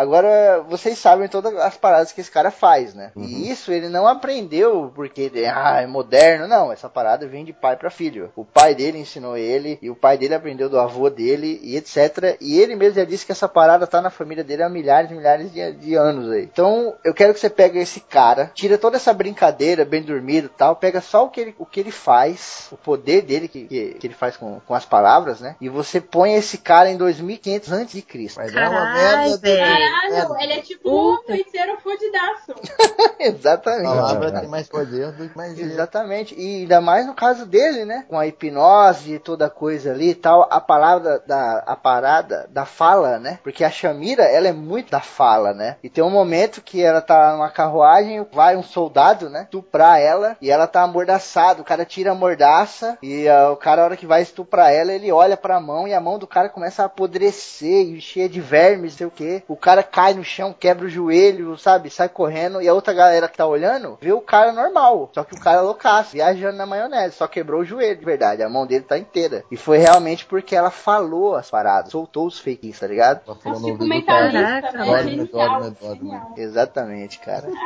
Mano, o Fábio Ponto ele pode acabar com o universo. Em vez de mandar as pessoas comerem cebola, ele pode chegar pro cara e falar: aperta o botão, explode a bomba. A gente tem que prender o Fábio Pontes, ele é muito poderoso. É uma ameaça, é uma ameaça. Ameaça a humanidade.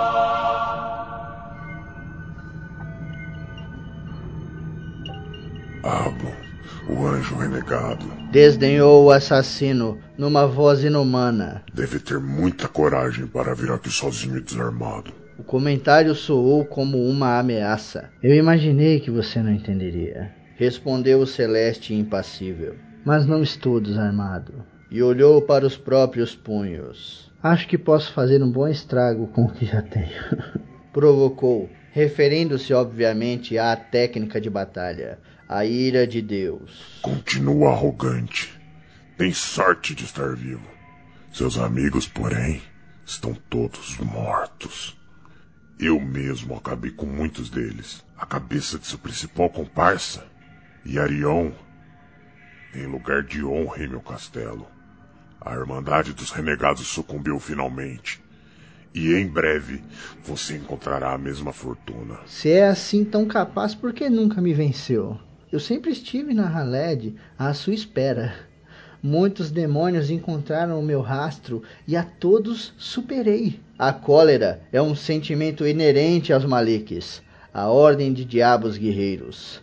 Apolion era a imagem do caos e pouco podia fazer para segurar sua raiva. Não estava preocupado em dominar seu ardor, mas só em destruir, liquidar, esmagar. Assim, a declaração do Celeste investiu sem pensar, erguendo a espada em posição de combate. Mas o querubim não se moveu, e antes que o exterminador atacasse, o rei caído de Atlântida, Orion, se interpôs entre os dois, esfriando a tensão. Não, Apolion. Não haverá peleja neste lugar. Já disse que Lúcifer tem assuntos com ele. Furioso, o destruidor acatou, sem saber ao certo porquê, e liberou a entrada. Tenha paciência, Maliks. Instigou o anjo renegado. O dia do ajuste de contas está próximo. Ainda cheio de raiva, mas impedido de avançar pelos poderes repelentes de Orion, o infernal replicou em caráter profético.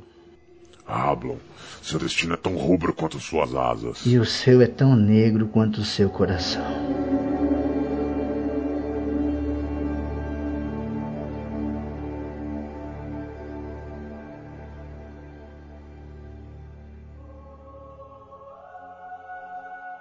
Pra todo herói tem que ter um vilão. E pro Ablon tem um Apollyon. Que eles eram rivais, quando os dois ainda estavam no céu, eles eram grandes rivais. Competiam. Nunca se gostaram, mas eram eram rivais. Mas o Quando tu fala, só um adendo aí. fala lá dentro. Lembrando que, o, lembrando que o Apollyon é quando tá ligado, né? Quando tá desligado é o Apollyon off. Meu Deus! E eles- e ele se junta a nós. Deus. Pera aí, bate palma. Oh my god. Merece palmas lentas. Eu acho que essa foi é uma piada muito boa. Foi a melhor piada que a gente já ouviu aqui. É, eu pensei que ele ia mandar do Napoleão no Bonaparte, mas foi pior. É uma piada boa. O espírito de Dudu Expor está entre nós. Olha aí, o tecido da É. realidade. Mas eles eram rivais. Quando, quando eles estavam no mesmo lado. O, quando o, o Ablon virou renegado, o, eu acho que o, ele foi encarregado de caçar eles, não foi o Apolion? Sim, sim. Refresca a memória. O Apollyon, Já, inclusive, já muitos antes, deles, né? Ah, já Já antes. antes, o, É. o Apollyon e o Ablon, eles já têm uma rixa entre eles. Tem, já. sim, mas uh, o início dessa rixa você pode entender como se fossem dois grandes guerreiros rivais. Sim, Então, sim. Eles batiam de frente. São dois grandes generais cujo a única coisa que eles têm é guerrear entre eles também. Então, são dois grandes generais. É, é tipo o Goku e o Vegeta. Eu não gosto de comparar o Apolião com o Vegeta, porque o Apolião é muito mais homem que o Vegeta, porque o Vegeta fica bonzinho. O Apolião quer foder o mundo. É verdade, Ele é Literalmente fode o mundo. É, exatamente. E, e é interessante você ver essa parada, que quanto mais tempo passa, maior é a treta deles, né? A rivalidade cresce. Contrário do que acontece normalmente, né? Que às vezes você briga com uma pessoa, quem aqui nunca discutiu e parou de falar com alguém, e depois de, sei lá, cinco anos, parou e falou assim, por que, que eu parei de falar com o cara mesmo? Você nem lembra, tá ligado? É. A- acontece tantas paradas, né? E você nem liga, mas eles, os, os anjos, né? Os demônios também são anjos, que- queiram vocês ou não. Mas eles têm muito essa parada da. Como é que posso dizer? Da memória, né? Inclusive, é um medo constante, né? Na, na vida deles. De perder a memória, de esquecer, né? Eles ficam lembrando das paradas o tempo todo porque eles não querem esquecer de nada. E eles vão vivendo tudo ali. Tem muitas passagens do Apollyon que, que o Eduardo Spor fala isso, né? Ele tem medo de esquecer e tal. E é interessante porque eles não esquecem, mas eles ficam alimentando coisas que são ruins. tipo essa rivalidade dele com o Apollyon, né? Eles não vão mas esquecer é. isso jamais, cara. É, mas essa parada de nunca esquecer que eles ficam alimentando é uma coisa que você pega de tipo guerreiro tribal, que eles ficam se vangloriando pra que vira literalmente um mito, vira uma história. Eles, eles contam isso. Uhum. Eu tô olhando aqui algumas imagens, né? Principalmente a ilustração do Harold Stricker. E até nas espadas eles são antagônicos, porque ó, a espada do Apollyon é preta, né? São, as duas são de chamas, chamas pretas a dele e chamas amarelas a do Ablon, que fosse realmente a luz e a escuridão. Sim, eles são eles são um contraposto, que eu acho isso muito legal porque num livro, um vilão que vai acompanhando o livro todo pra uma batalha épica no final e você conhece esse vilão, é muito mais interessante que você falar, então tem o Miguel lá, ele é foda. Um Exato. dia você vai ver ele brigando. Não, cara, tanto que a batalha com o Miguel, eu quando eu li, não achei tão foda quanto a batalha com o Apolion, porque o Apolion fala assim, agora vai, agora vai dar merda. Ah, agora ah, a porra vai pegar sério. Uhum. A primeira também, né, cara? A primeira batalha deles lá, que o- a- eles têm uma parada lá no céu, né? Lá na, na fortaleza, de que quando um anjo chega na frente do outro e tira a fivela do cinto, deixa o cinto cair no chão, né? O cinto que prende a espada. A calça cai. A calça cai. Nossa. E aí, e aí é outra história. Meu Deus.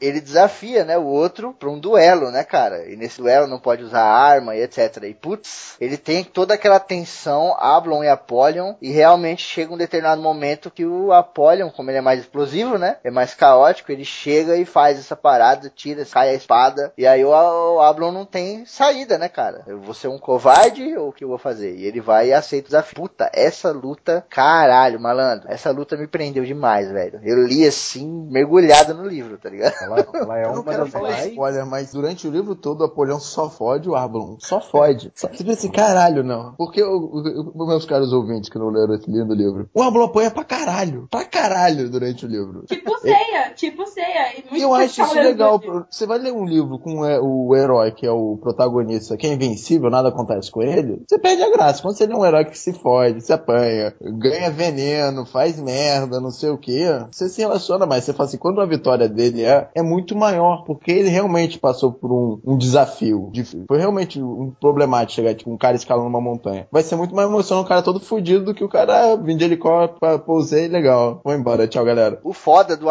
Apollyon também é que a gente vive hoje em tempos de vilões fantásticos, né? Vilões sensacionais. A gente tem muita gente que gosta às vezes mais do vilão do que do próprio herói. Eu, por exemplo, eu sou apaixonado pelo Coringa e eu acho o Batman um bosta. Tem muita gente que gosta de outros vilões, tá ligado? As, as pessoas acham os vilões fodas. O próprio Loki, né? Do, dos Vingadores, tem muita gente que acha ele foda, um personagem foda e combinou muito com o ator e etc. Muito mais, é tipo, a maioria da galera que vê Thor tá torcendo pra mais Loki do que Thor. Fala assim, tá esse loiro chato? Aí, é verdade.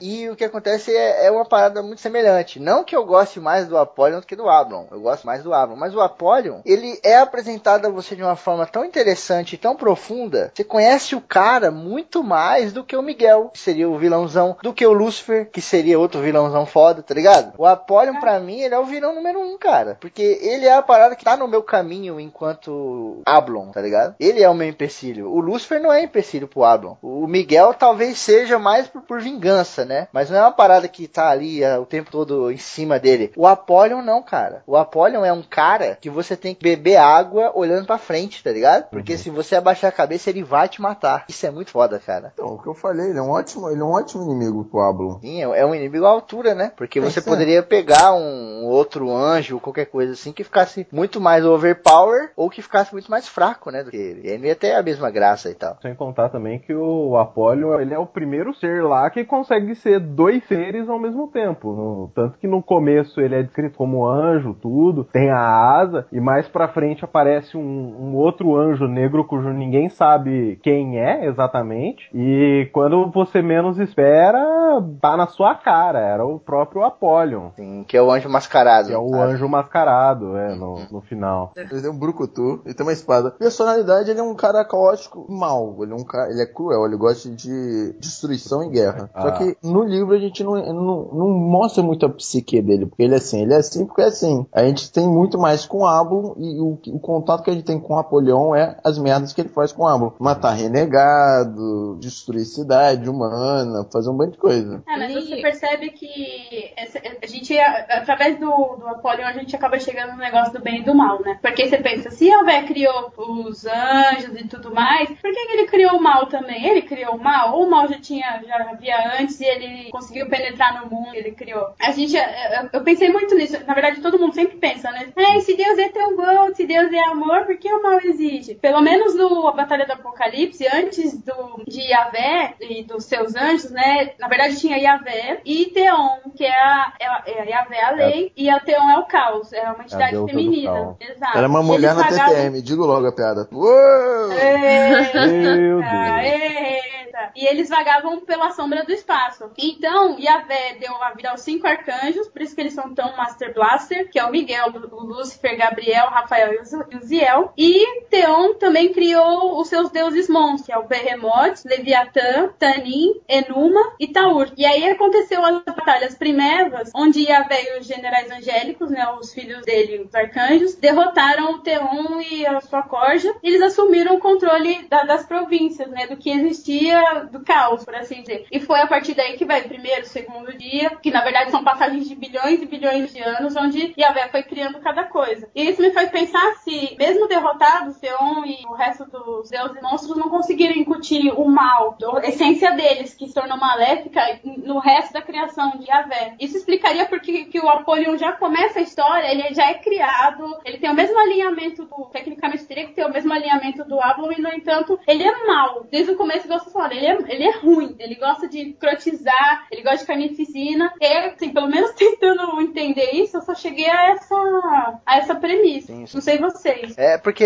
a maldade dele, ela é tão foda, sabe? É tão grande que ela acaba, como é que eu posso dizer? Ela acaba ofuscando todo o resto. O cara, ele é a maldade pura, sabe? Paquel brincou aí fazendo a, a comparação com o Vegeta, mas tipo, o Vegeta ainda tem um outro, um outro lado, tem preocupação, ele tem o medo, sabe? Ele tem várias outras coisas. Pagar, ele, ele gosta, né? Tem pessoas que ele gosta, ele admira pelo poder e etc. O, A, o, o Apollyon você não vê muito isso, porque é só aquela parada mal, mal, mal, diluição, quebrar, quebrar, sabe? Sujar, sujar. E esse bagulho ele destrói todo o resto que poderia ter ali dentro. Às vezes até tem, ele até tem alguma preocupação, alguma coisa a mais ali, sabe? Uma revolta. Por que, que o cara realmente foi, ficou assim, né? Será que foi só porque ele foi banido, etc? Ou porque ele já era filha da puta enquanto anjo, né? Você pode Uhum. ter ali esse motivo, mas a maldade ela cobre tudo, cara. Fica tudo negro, sabe? Você não consegue enxergar nada. E é contraditório porque ele é um anjo, né? Sim, uma parada que, que eu acho que também pesa muito nele é essa questão dele seguir cegamente a, a questão da casta, né? Porque ele é um querubim, ele foi feito pra guerra, ele foi feito pra destruir. Só que ele se deixou, como, é, como o Ablo mesmo fala, que Miguel é, se deixou levar pelo destino, o Apollyon também. Ele simplesmente,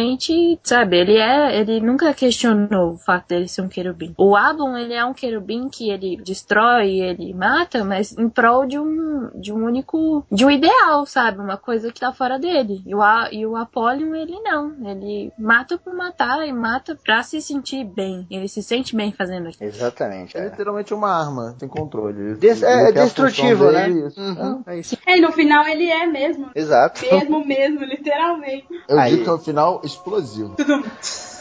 Meu Deus.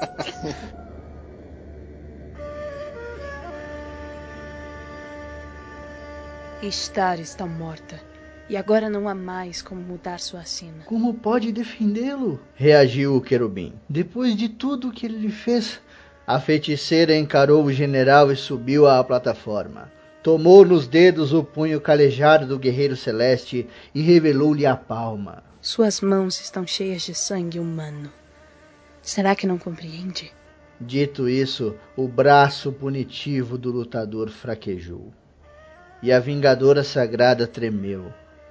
Visões desencontradas atacaram-lhe a mente, como um pesadelo remoto que insiste em voltar. Numa série de lampejos terríveis, ele recordou seus tempos como assassino. Quando batalhava sob a bandeira do arcanjo Miguel, reviveu campos de morte, chacinas intermináveis, morticínios de gente indefesa, extermínios de seres humanos. E rememorou a face de seu inimigo mais pessoal, o demônio Apólio, que, quando ainda anjo, chefiara a destruição de Sodoma e Gomorra. À medida que a raiva se dispersava, começou a questionar os seus impulsos. É o ódio. Ele obscurece nossos valores e nos empurra à ruína.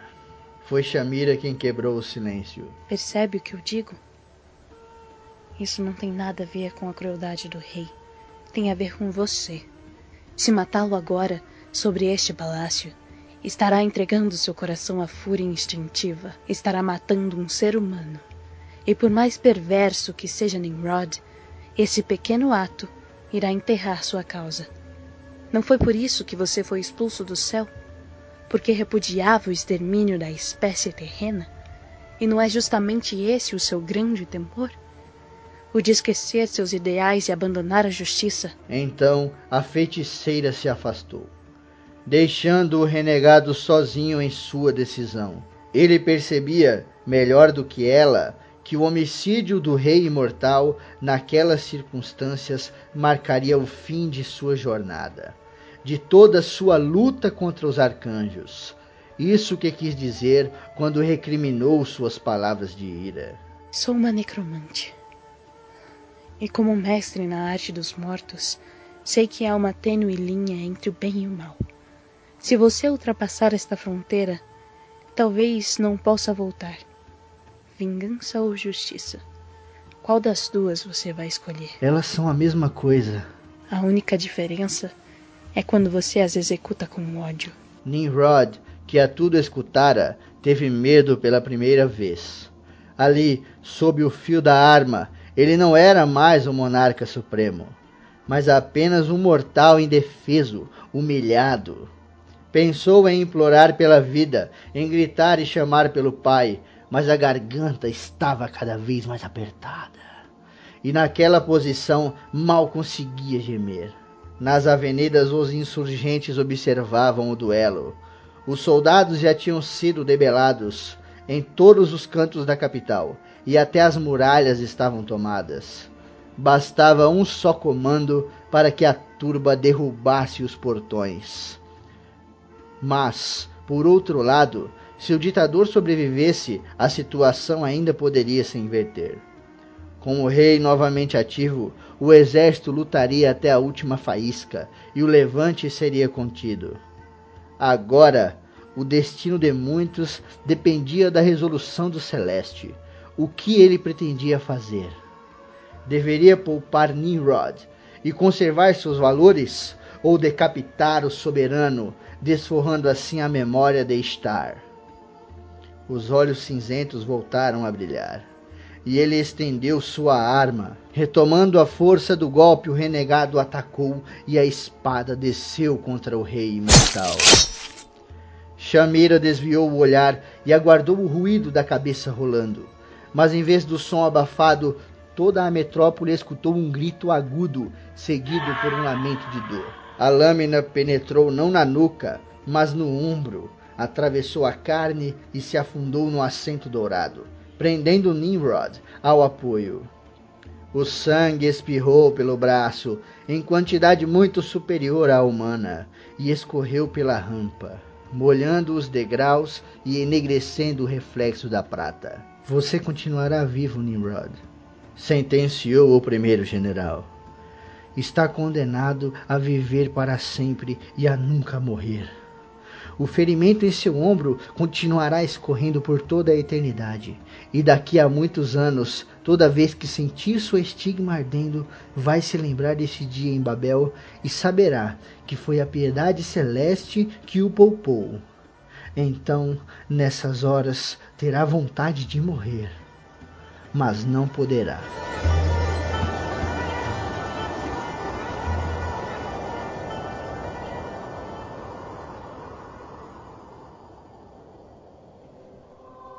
No final do livro, é, depois de toda do apocalipse em si, né, sobram três, sobram três anjos. No caso, sobra o Abon, o Aziel e o Natanael. Mais um, Natanael chega depois. Natanael chega. E, e, eles têm a roda do tempo. O que, que é a roda do tempo? É, no caso, a roda do tempo seria é, é um instrumento divino que apenas um Deus, que apenas Deus poderia fazer voltar o tempo ou adiantar o tempo, no caso. E os três ali, eles chegam o Ablon ele chega num impasse, porque ele pode voltar o tempo, voltar o, o, tempo e tentar mudar o que aconteceu, tentar reverter o apocalipse, e ou então ele a partir daquilo que ele tem do, do, do mundo destruído e do que e ele pode tentar reaver ou deixar construir alguma coisa nova a partir da destruição completa. Como ele é um anjo querubim, da natureza dele, ele, ele decide voltar no tempo para tentar fazer o impedir o apocalipse. Só que uma das condições era que ele não ia lembrar, nenhum deles que voltaram ali no tempo, eles iam lembrar do, do que aconteceu e de como as coisas se desenrolaram. A partir do. Eles vão voltar para um tempo X no tempo e eles vão. Eles não vão lembrar do que aconteceu. É isso, Natanael que explica isso para eles, né? Natanael acabou ficando vivo porque, assim como ele fala, ele tem a capacidade de se transformar em luz, em, em energia pura. Dessa uhum. forma, ele não foi aniquilado pela, pela grande explosão que dizimou tudo, né? Que foi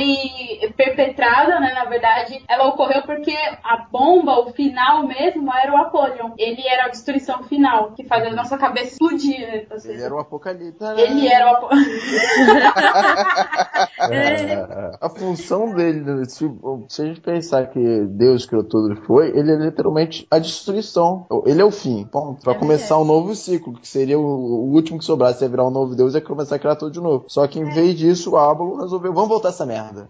Voltou tudo. Agora vamos fazer uma brincadeira aqui para fechar. Como eles voltaram no tempo, né, para tentar salvar a humanidade, etc. Vamos pegar um momento histórico, cada um de nós vai citar um que se não tivesse acontecido, talvez hoje a gente teria menos guerras ou menos mortes, né, como a gente teve aí. Essa parada que eu vou falar, ela mexe muito com a gente hoje em dia. A gente paga por isso. Você acha às vezes que você não tá pagando, mas você tá pagando e muito caro, velho, por toda essa parada que aconteceu. E eu me colocando no lugar do Ablon, eu fico tentando impedir isso, mas eu não consigo chegar a uma conclusão, cara.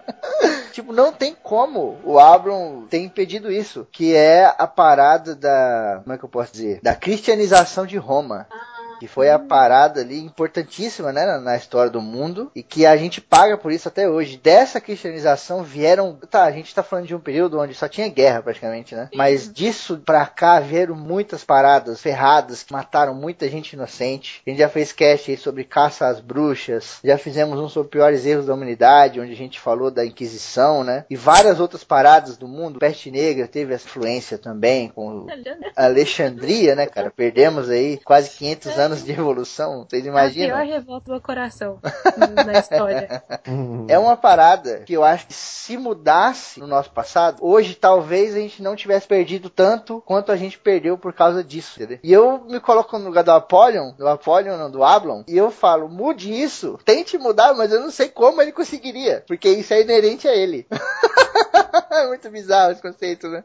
O cara não, não, não, não, tem o que fazer. Mas eu acho que realmente tivesse mudado isso, e a, a brincadeira aqui é isso, né? Que você acha que tivesse mudado, a gente não estaria tão fudido hoje em dia. Eu acho que esse é um ponto foda, cara. Não criticando a religião. A religião não fez nada. Eu tô criticando os homens eram em nome da religião, só pra deixar claro. É, Febri, só que aí você me fez pensar no negócio. A cristianização é culpa do Ablon. Porque se ele tivesse, não tivesse desviado da porra da missão lá de, de cuidar da criança sagrada, que a gente sabe que é Jesus, e Jesus não tivesse morrido, virado mito, mitado, isso não tinha acontecido. A culpa foi do Ablon. Tinham que ter matado o Ablon. Tava torcendo pro cara errado. Olha aí, então, achamos, Já. achamos um. Achamos. Achamos uma solução. Se ele tivesse Ou cuidado se direito, o ele tinha Gabriel tivesse usado camisinha, não tinha nascido a criança mais.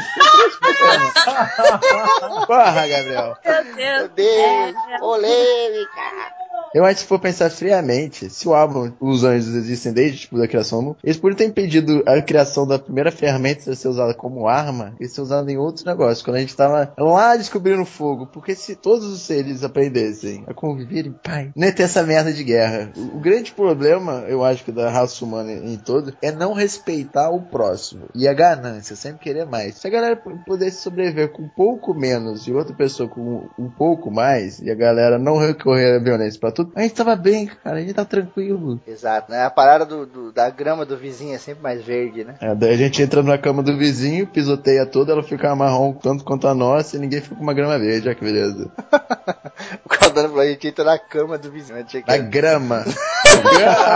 Depende da vizinha, né, meu caro? Se a vizinha tá entrar na cama, a gente entra. Pra mim, eu acho que nem, nem tinha que ter sido o Ablon que tinha que, ter, que tinha que ter evitado. Eu acho que no sexto dia, os cinco arcanjos deviam chegar assim, papai, posso pedir um negócio? Aí ele ia falar o quê? Meu? Deus, é o Henrique Cristo. Tá, vamos lá. Ô pai. Não, eles deviam chegar e falar assim, ó, vai dar merda. Capitão, vai dar merda. Não faz a humanidade. Porque assim, o pior erro da humanidade é a criação da humanidade. Tudo isso que vocês falaram podia ser muito bem ter sido evitado sem criar esta merda. A gente detona o mundo, a gente detona os outros. A a humanidade é belicosa. Podia tirar o caudando fogo, podia tirar o vidro. O nego ia se matar na cabeçada, meu querido. O pessoal, Mas aí- o problema da humanidade é a humanidade per si. Só- Eu acho que não devia ter criado esta merda. Eu me incluindo no caso. Todo mundo. Refutando, refutando a Tati sem querer refutar, só que aí você foge à nossa brincadeira. Porque você faz o apocalipse exatamente antes dos homens acontecerem. Então não destruiu, não. O apocalipse Você não, você não tudo, deixou criar a humanidade, certo? Não, presta atenção. Mas o apocalipse É, a roda destrói voltou toda a criação. O apocalipse vai destruir toda a criação, ó. Só tá destruindo o humano. Acabou a Eu sei, humanidade. Mas pra nós, humanos, isso é apocalipse, não existe. É, mas daí você não uma- tá considerando essa, essa, é a- cachorros. essa é a os paz. tá de boa. Entendeu? Essa é a paz que você quer? Nem querer tentar? Eu Essa sou é a paz do eu- Miguel. Então, eu sou um Eu- cara que acha que dá pra consertar merda, tá? De, pelo visto, assim, tá quebrado, jogar fogo em terra e esquece que você nunca mais volta. A Tati resolve assim as coisas, quebrou um copo na casa, em vez de tentar, quebrou, quebrou um vaso, vamos pra lá outro, tentar caralho. joga tudo no lixo, bota fogo no lixo, Não, sério. destrói tudo, joga sal na terra pra não crescer mais nada, tudo isso. Caralho. E Patrick, quando a gente fala lá pro Morpheus, por exemplo, que olha, já existiu uma primeira Matrix, ela era perfeita e o cacete. Aí depois a gente fez de novo, vocês fuderam tudo de novo. E aí a gente fez de novo. E a gente percebeu que quanto mais a gente fizesse, mais vocês iam fuder tudo. Então a gente pôs vocês num loop eterno. Em vez de criar a porra do loop eterno, nem cria nada. Deixa todo mundo, em, sabe, criar animal, cria as borboletinhas, as árvores, todo o resto. O ser humano não foi feito pra dar certo. Assim, isso é pra mim. Meu Deus. Caralho. Vamos pro próximo antes que suicida em casa. Nossa, cara, tá, tá difícil. Ah, eu concordo plenamente com o que a Tatiane falou. O ser humano ele foi feito pra dar errado. Ele não aprende com os próprios erros de maneira alguma. Isso é feito, isso é visto com o passar dos tempos. O ser humano ele, ele entra em guerra, sai de guerra e em momento algum a grande massa do ser humano ela quer mudar. Ela foi feita literalmente pra dar errado. Mas então, você tá falando da grande massa, os que mudam as coisas, que fazem grande revolução são poucos. Exato. Mata o resto, Caralho, mata o Caldana, resto. nossa, Caldana deu um ponto foda agora. Você, Adrian Lemos, convidado nosso do Cine Mostarda, você é o Miguel e você quer inundar o mundo junto com a Tatiane, que é a senhora dos vulcões? Só porque a grande maioria faz merda. Mas e as pessoas que fazem coisas boas? E as É provado que as pessoas que fazem as coisas boas depois vão se fuder do mesmo jeito. Sim, mas a grande questão não é isso. Mas aí A você grande quer questão salvar que ela matando ela antes dela se fuder na frente, é isso? Não, não é, não é isso.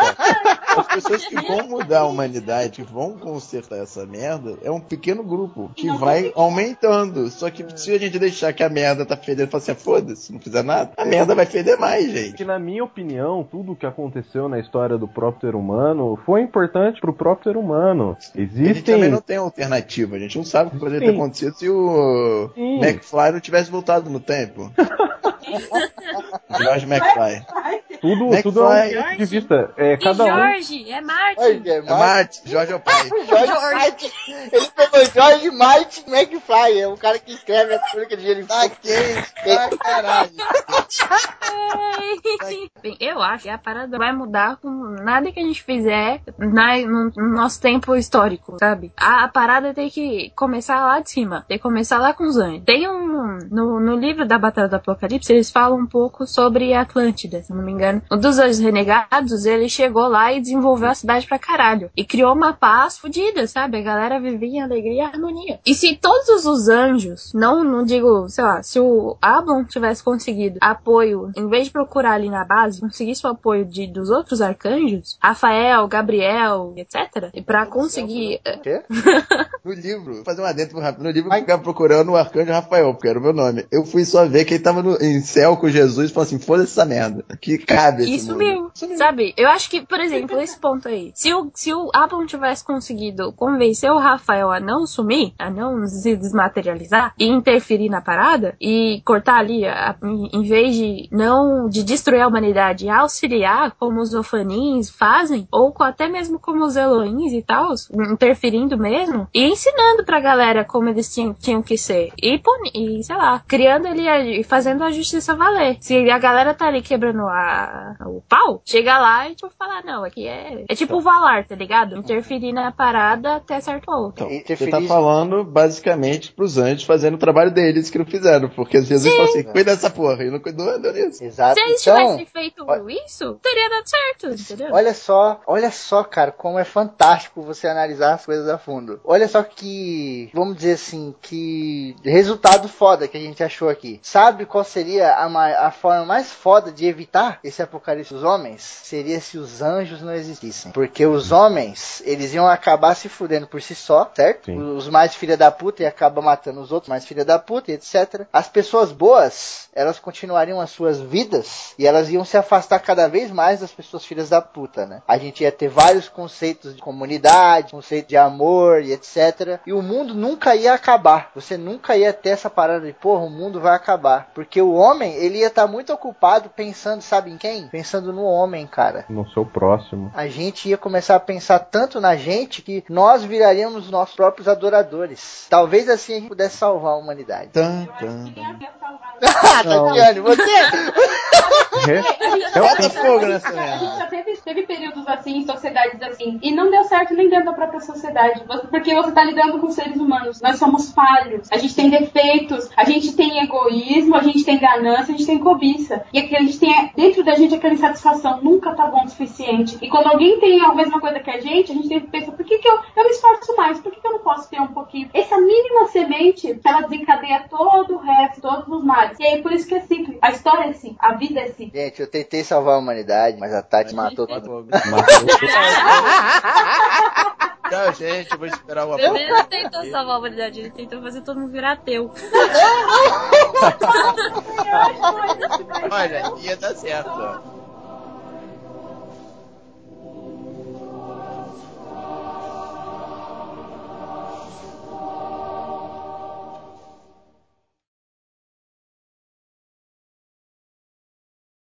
Na hora que o, que o Febrini falou que o Lúcifer era um manda-chuva, quase que eu ia soltar que o Samael era o Batatinha. Ah, cara. Mas, mas não deu tempo. Não deu tempo. Alguém emendou falando alguma coisa e eu não consegui falar. É, agora já foi. ainda ia mandar um batacão. Na verdade tinha que ser Batatinha. Batatinha.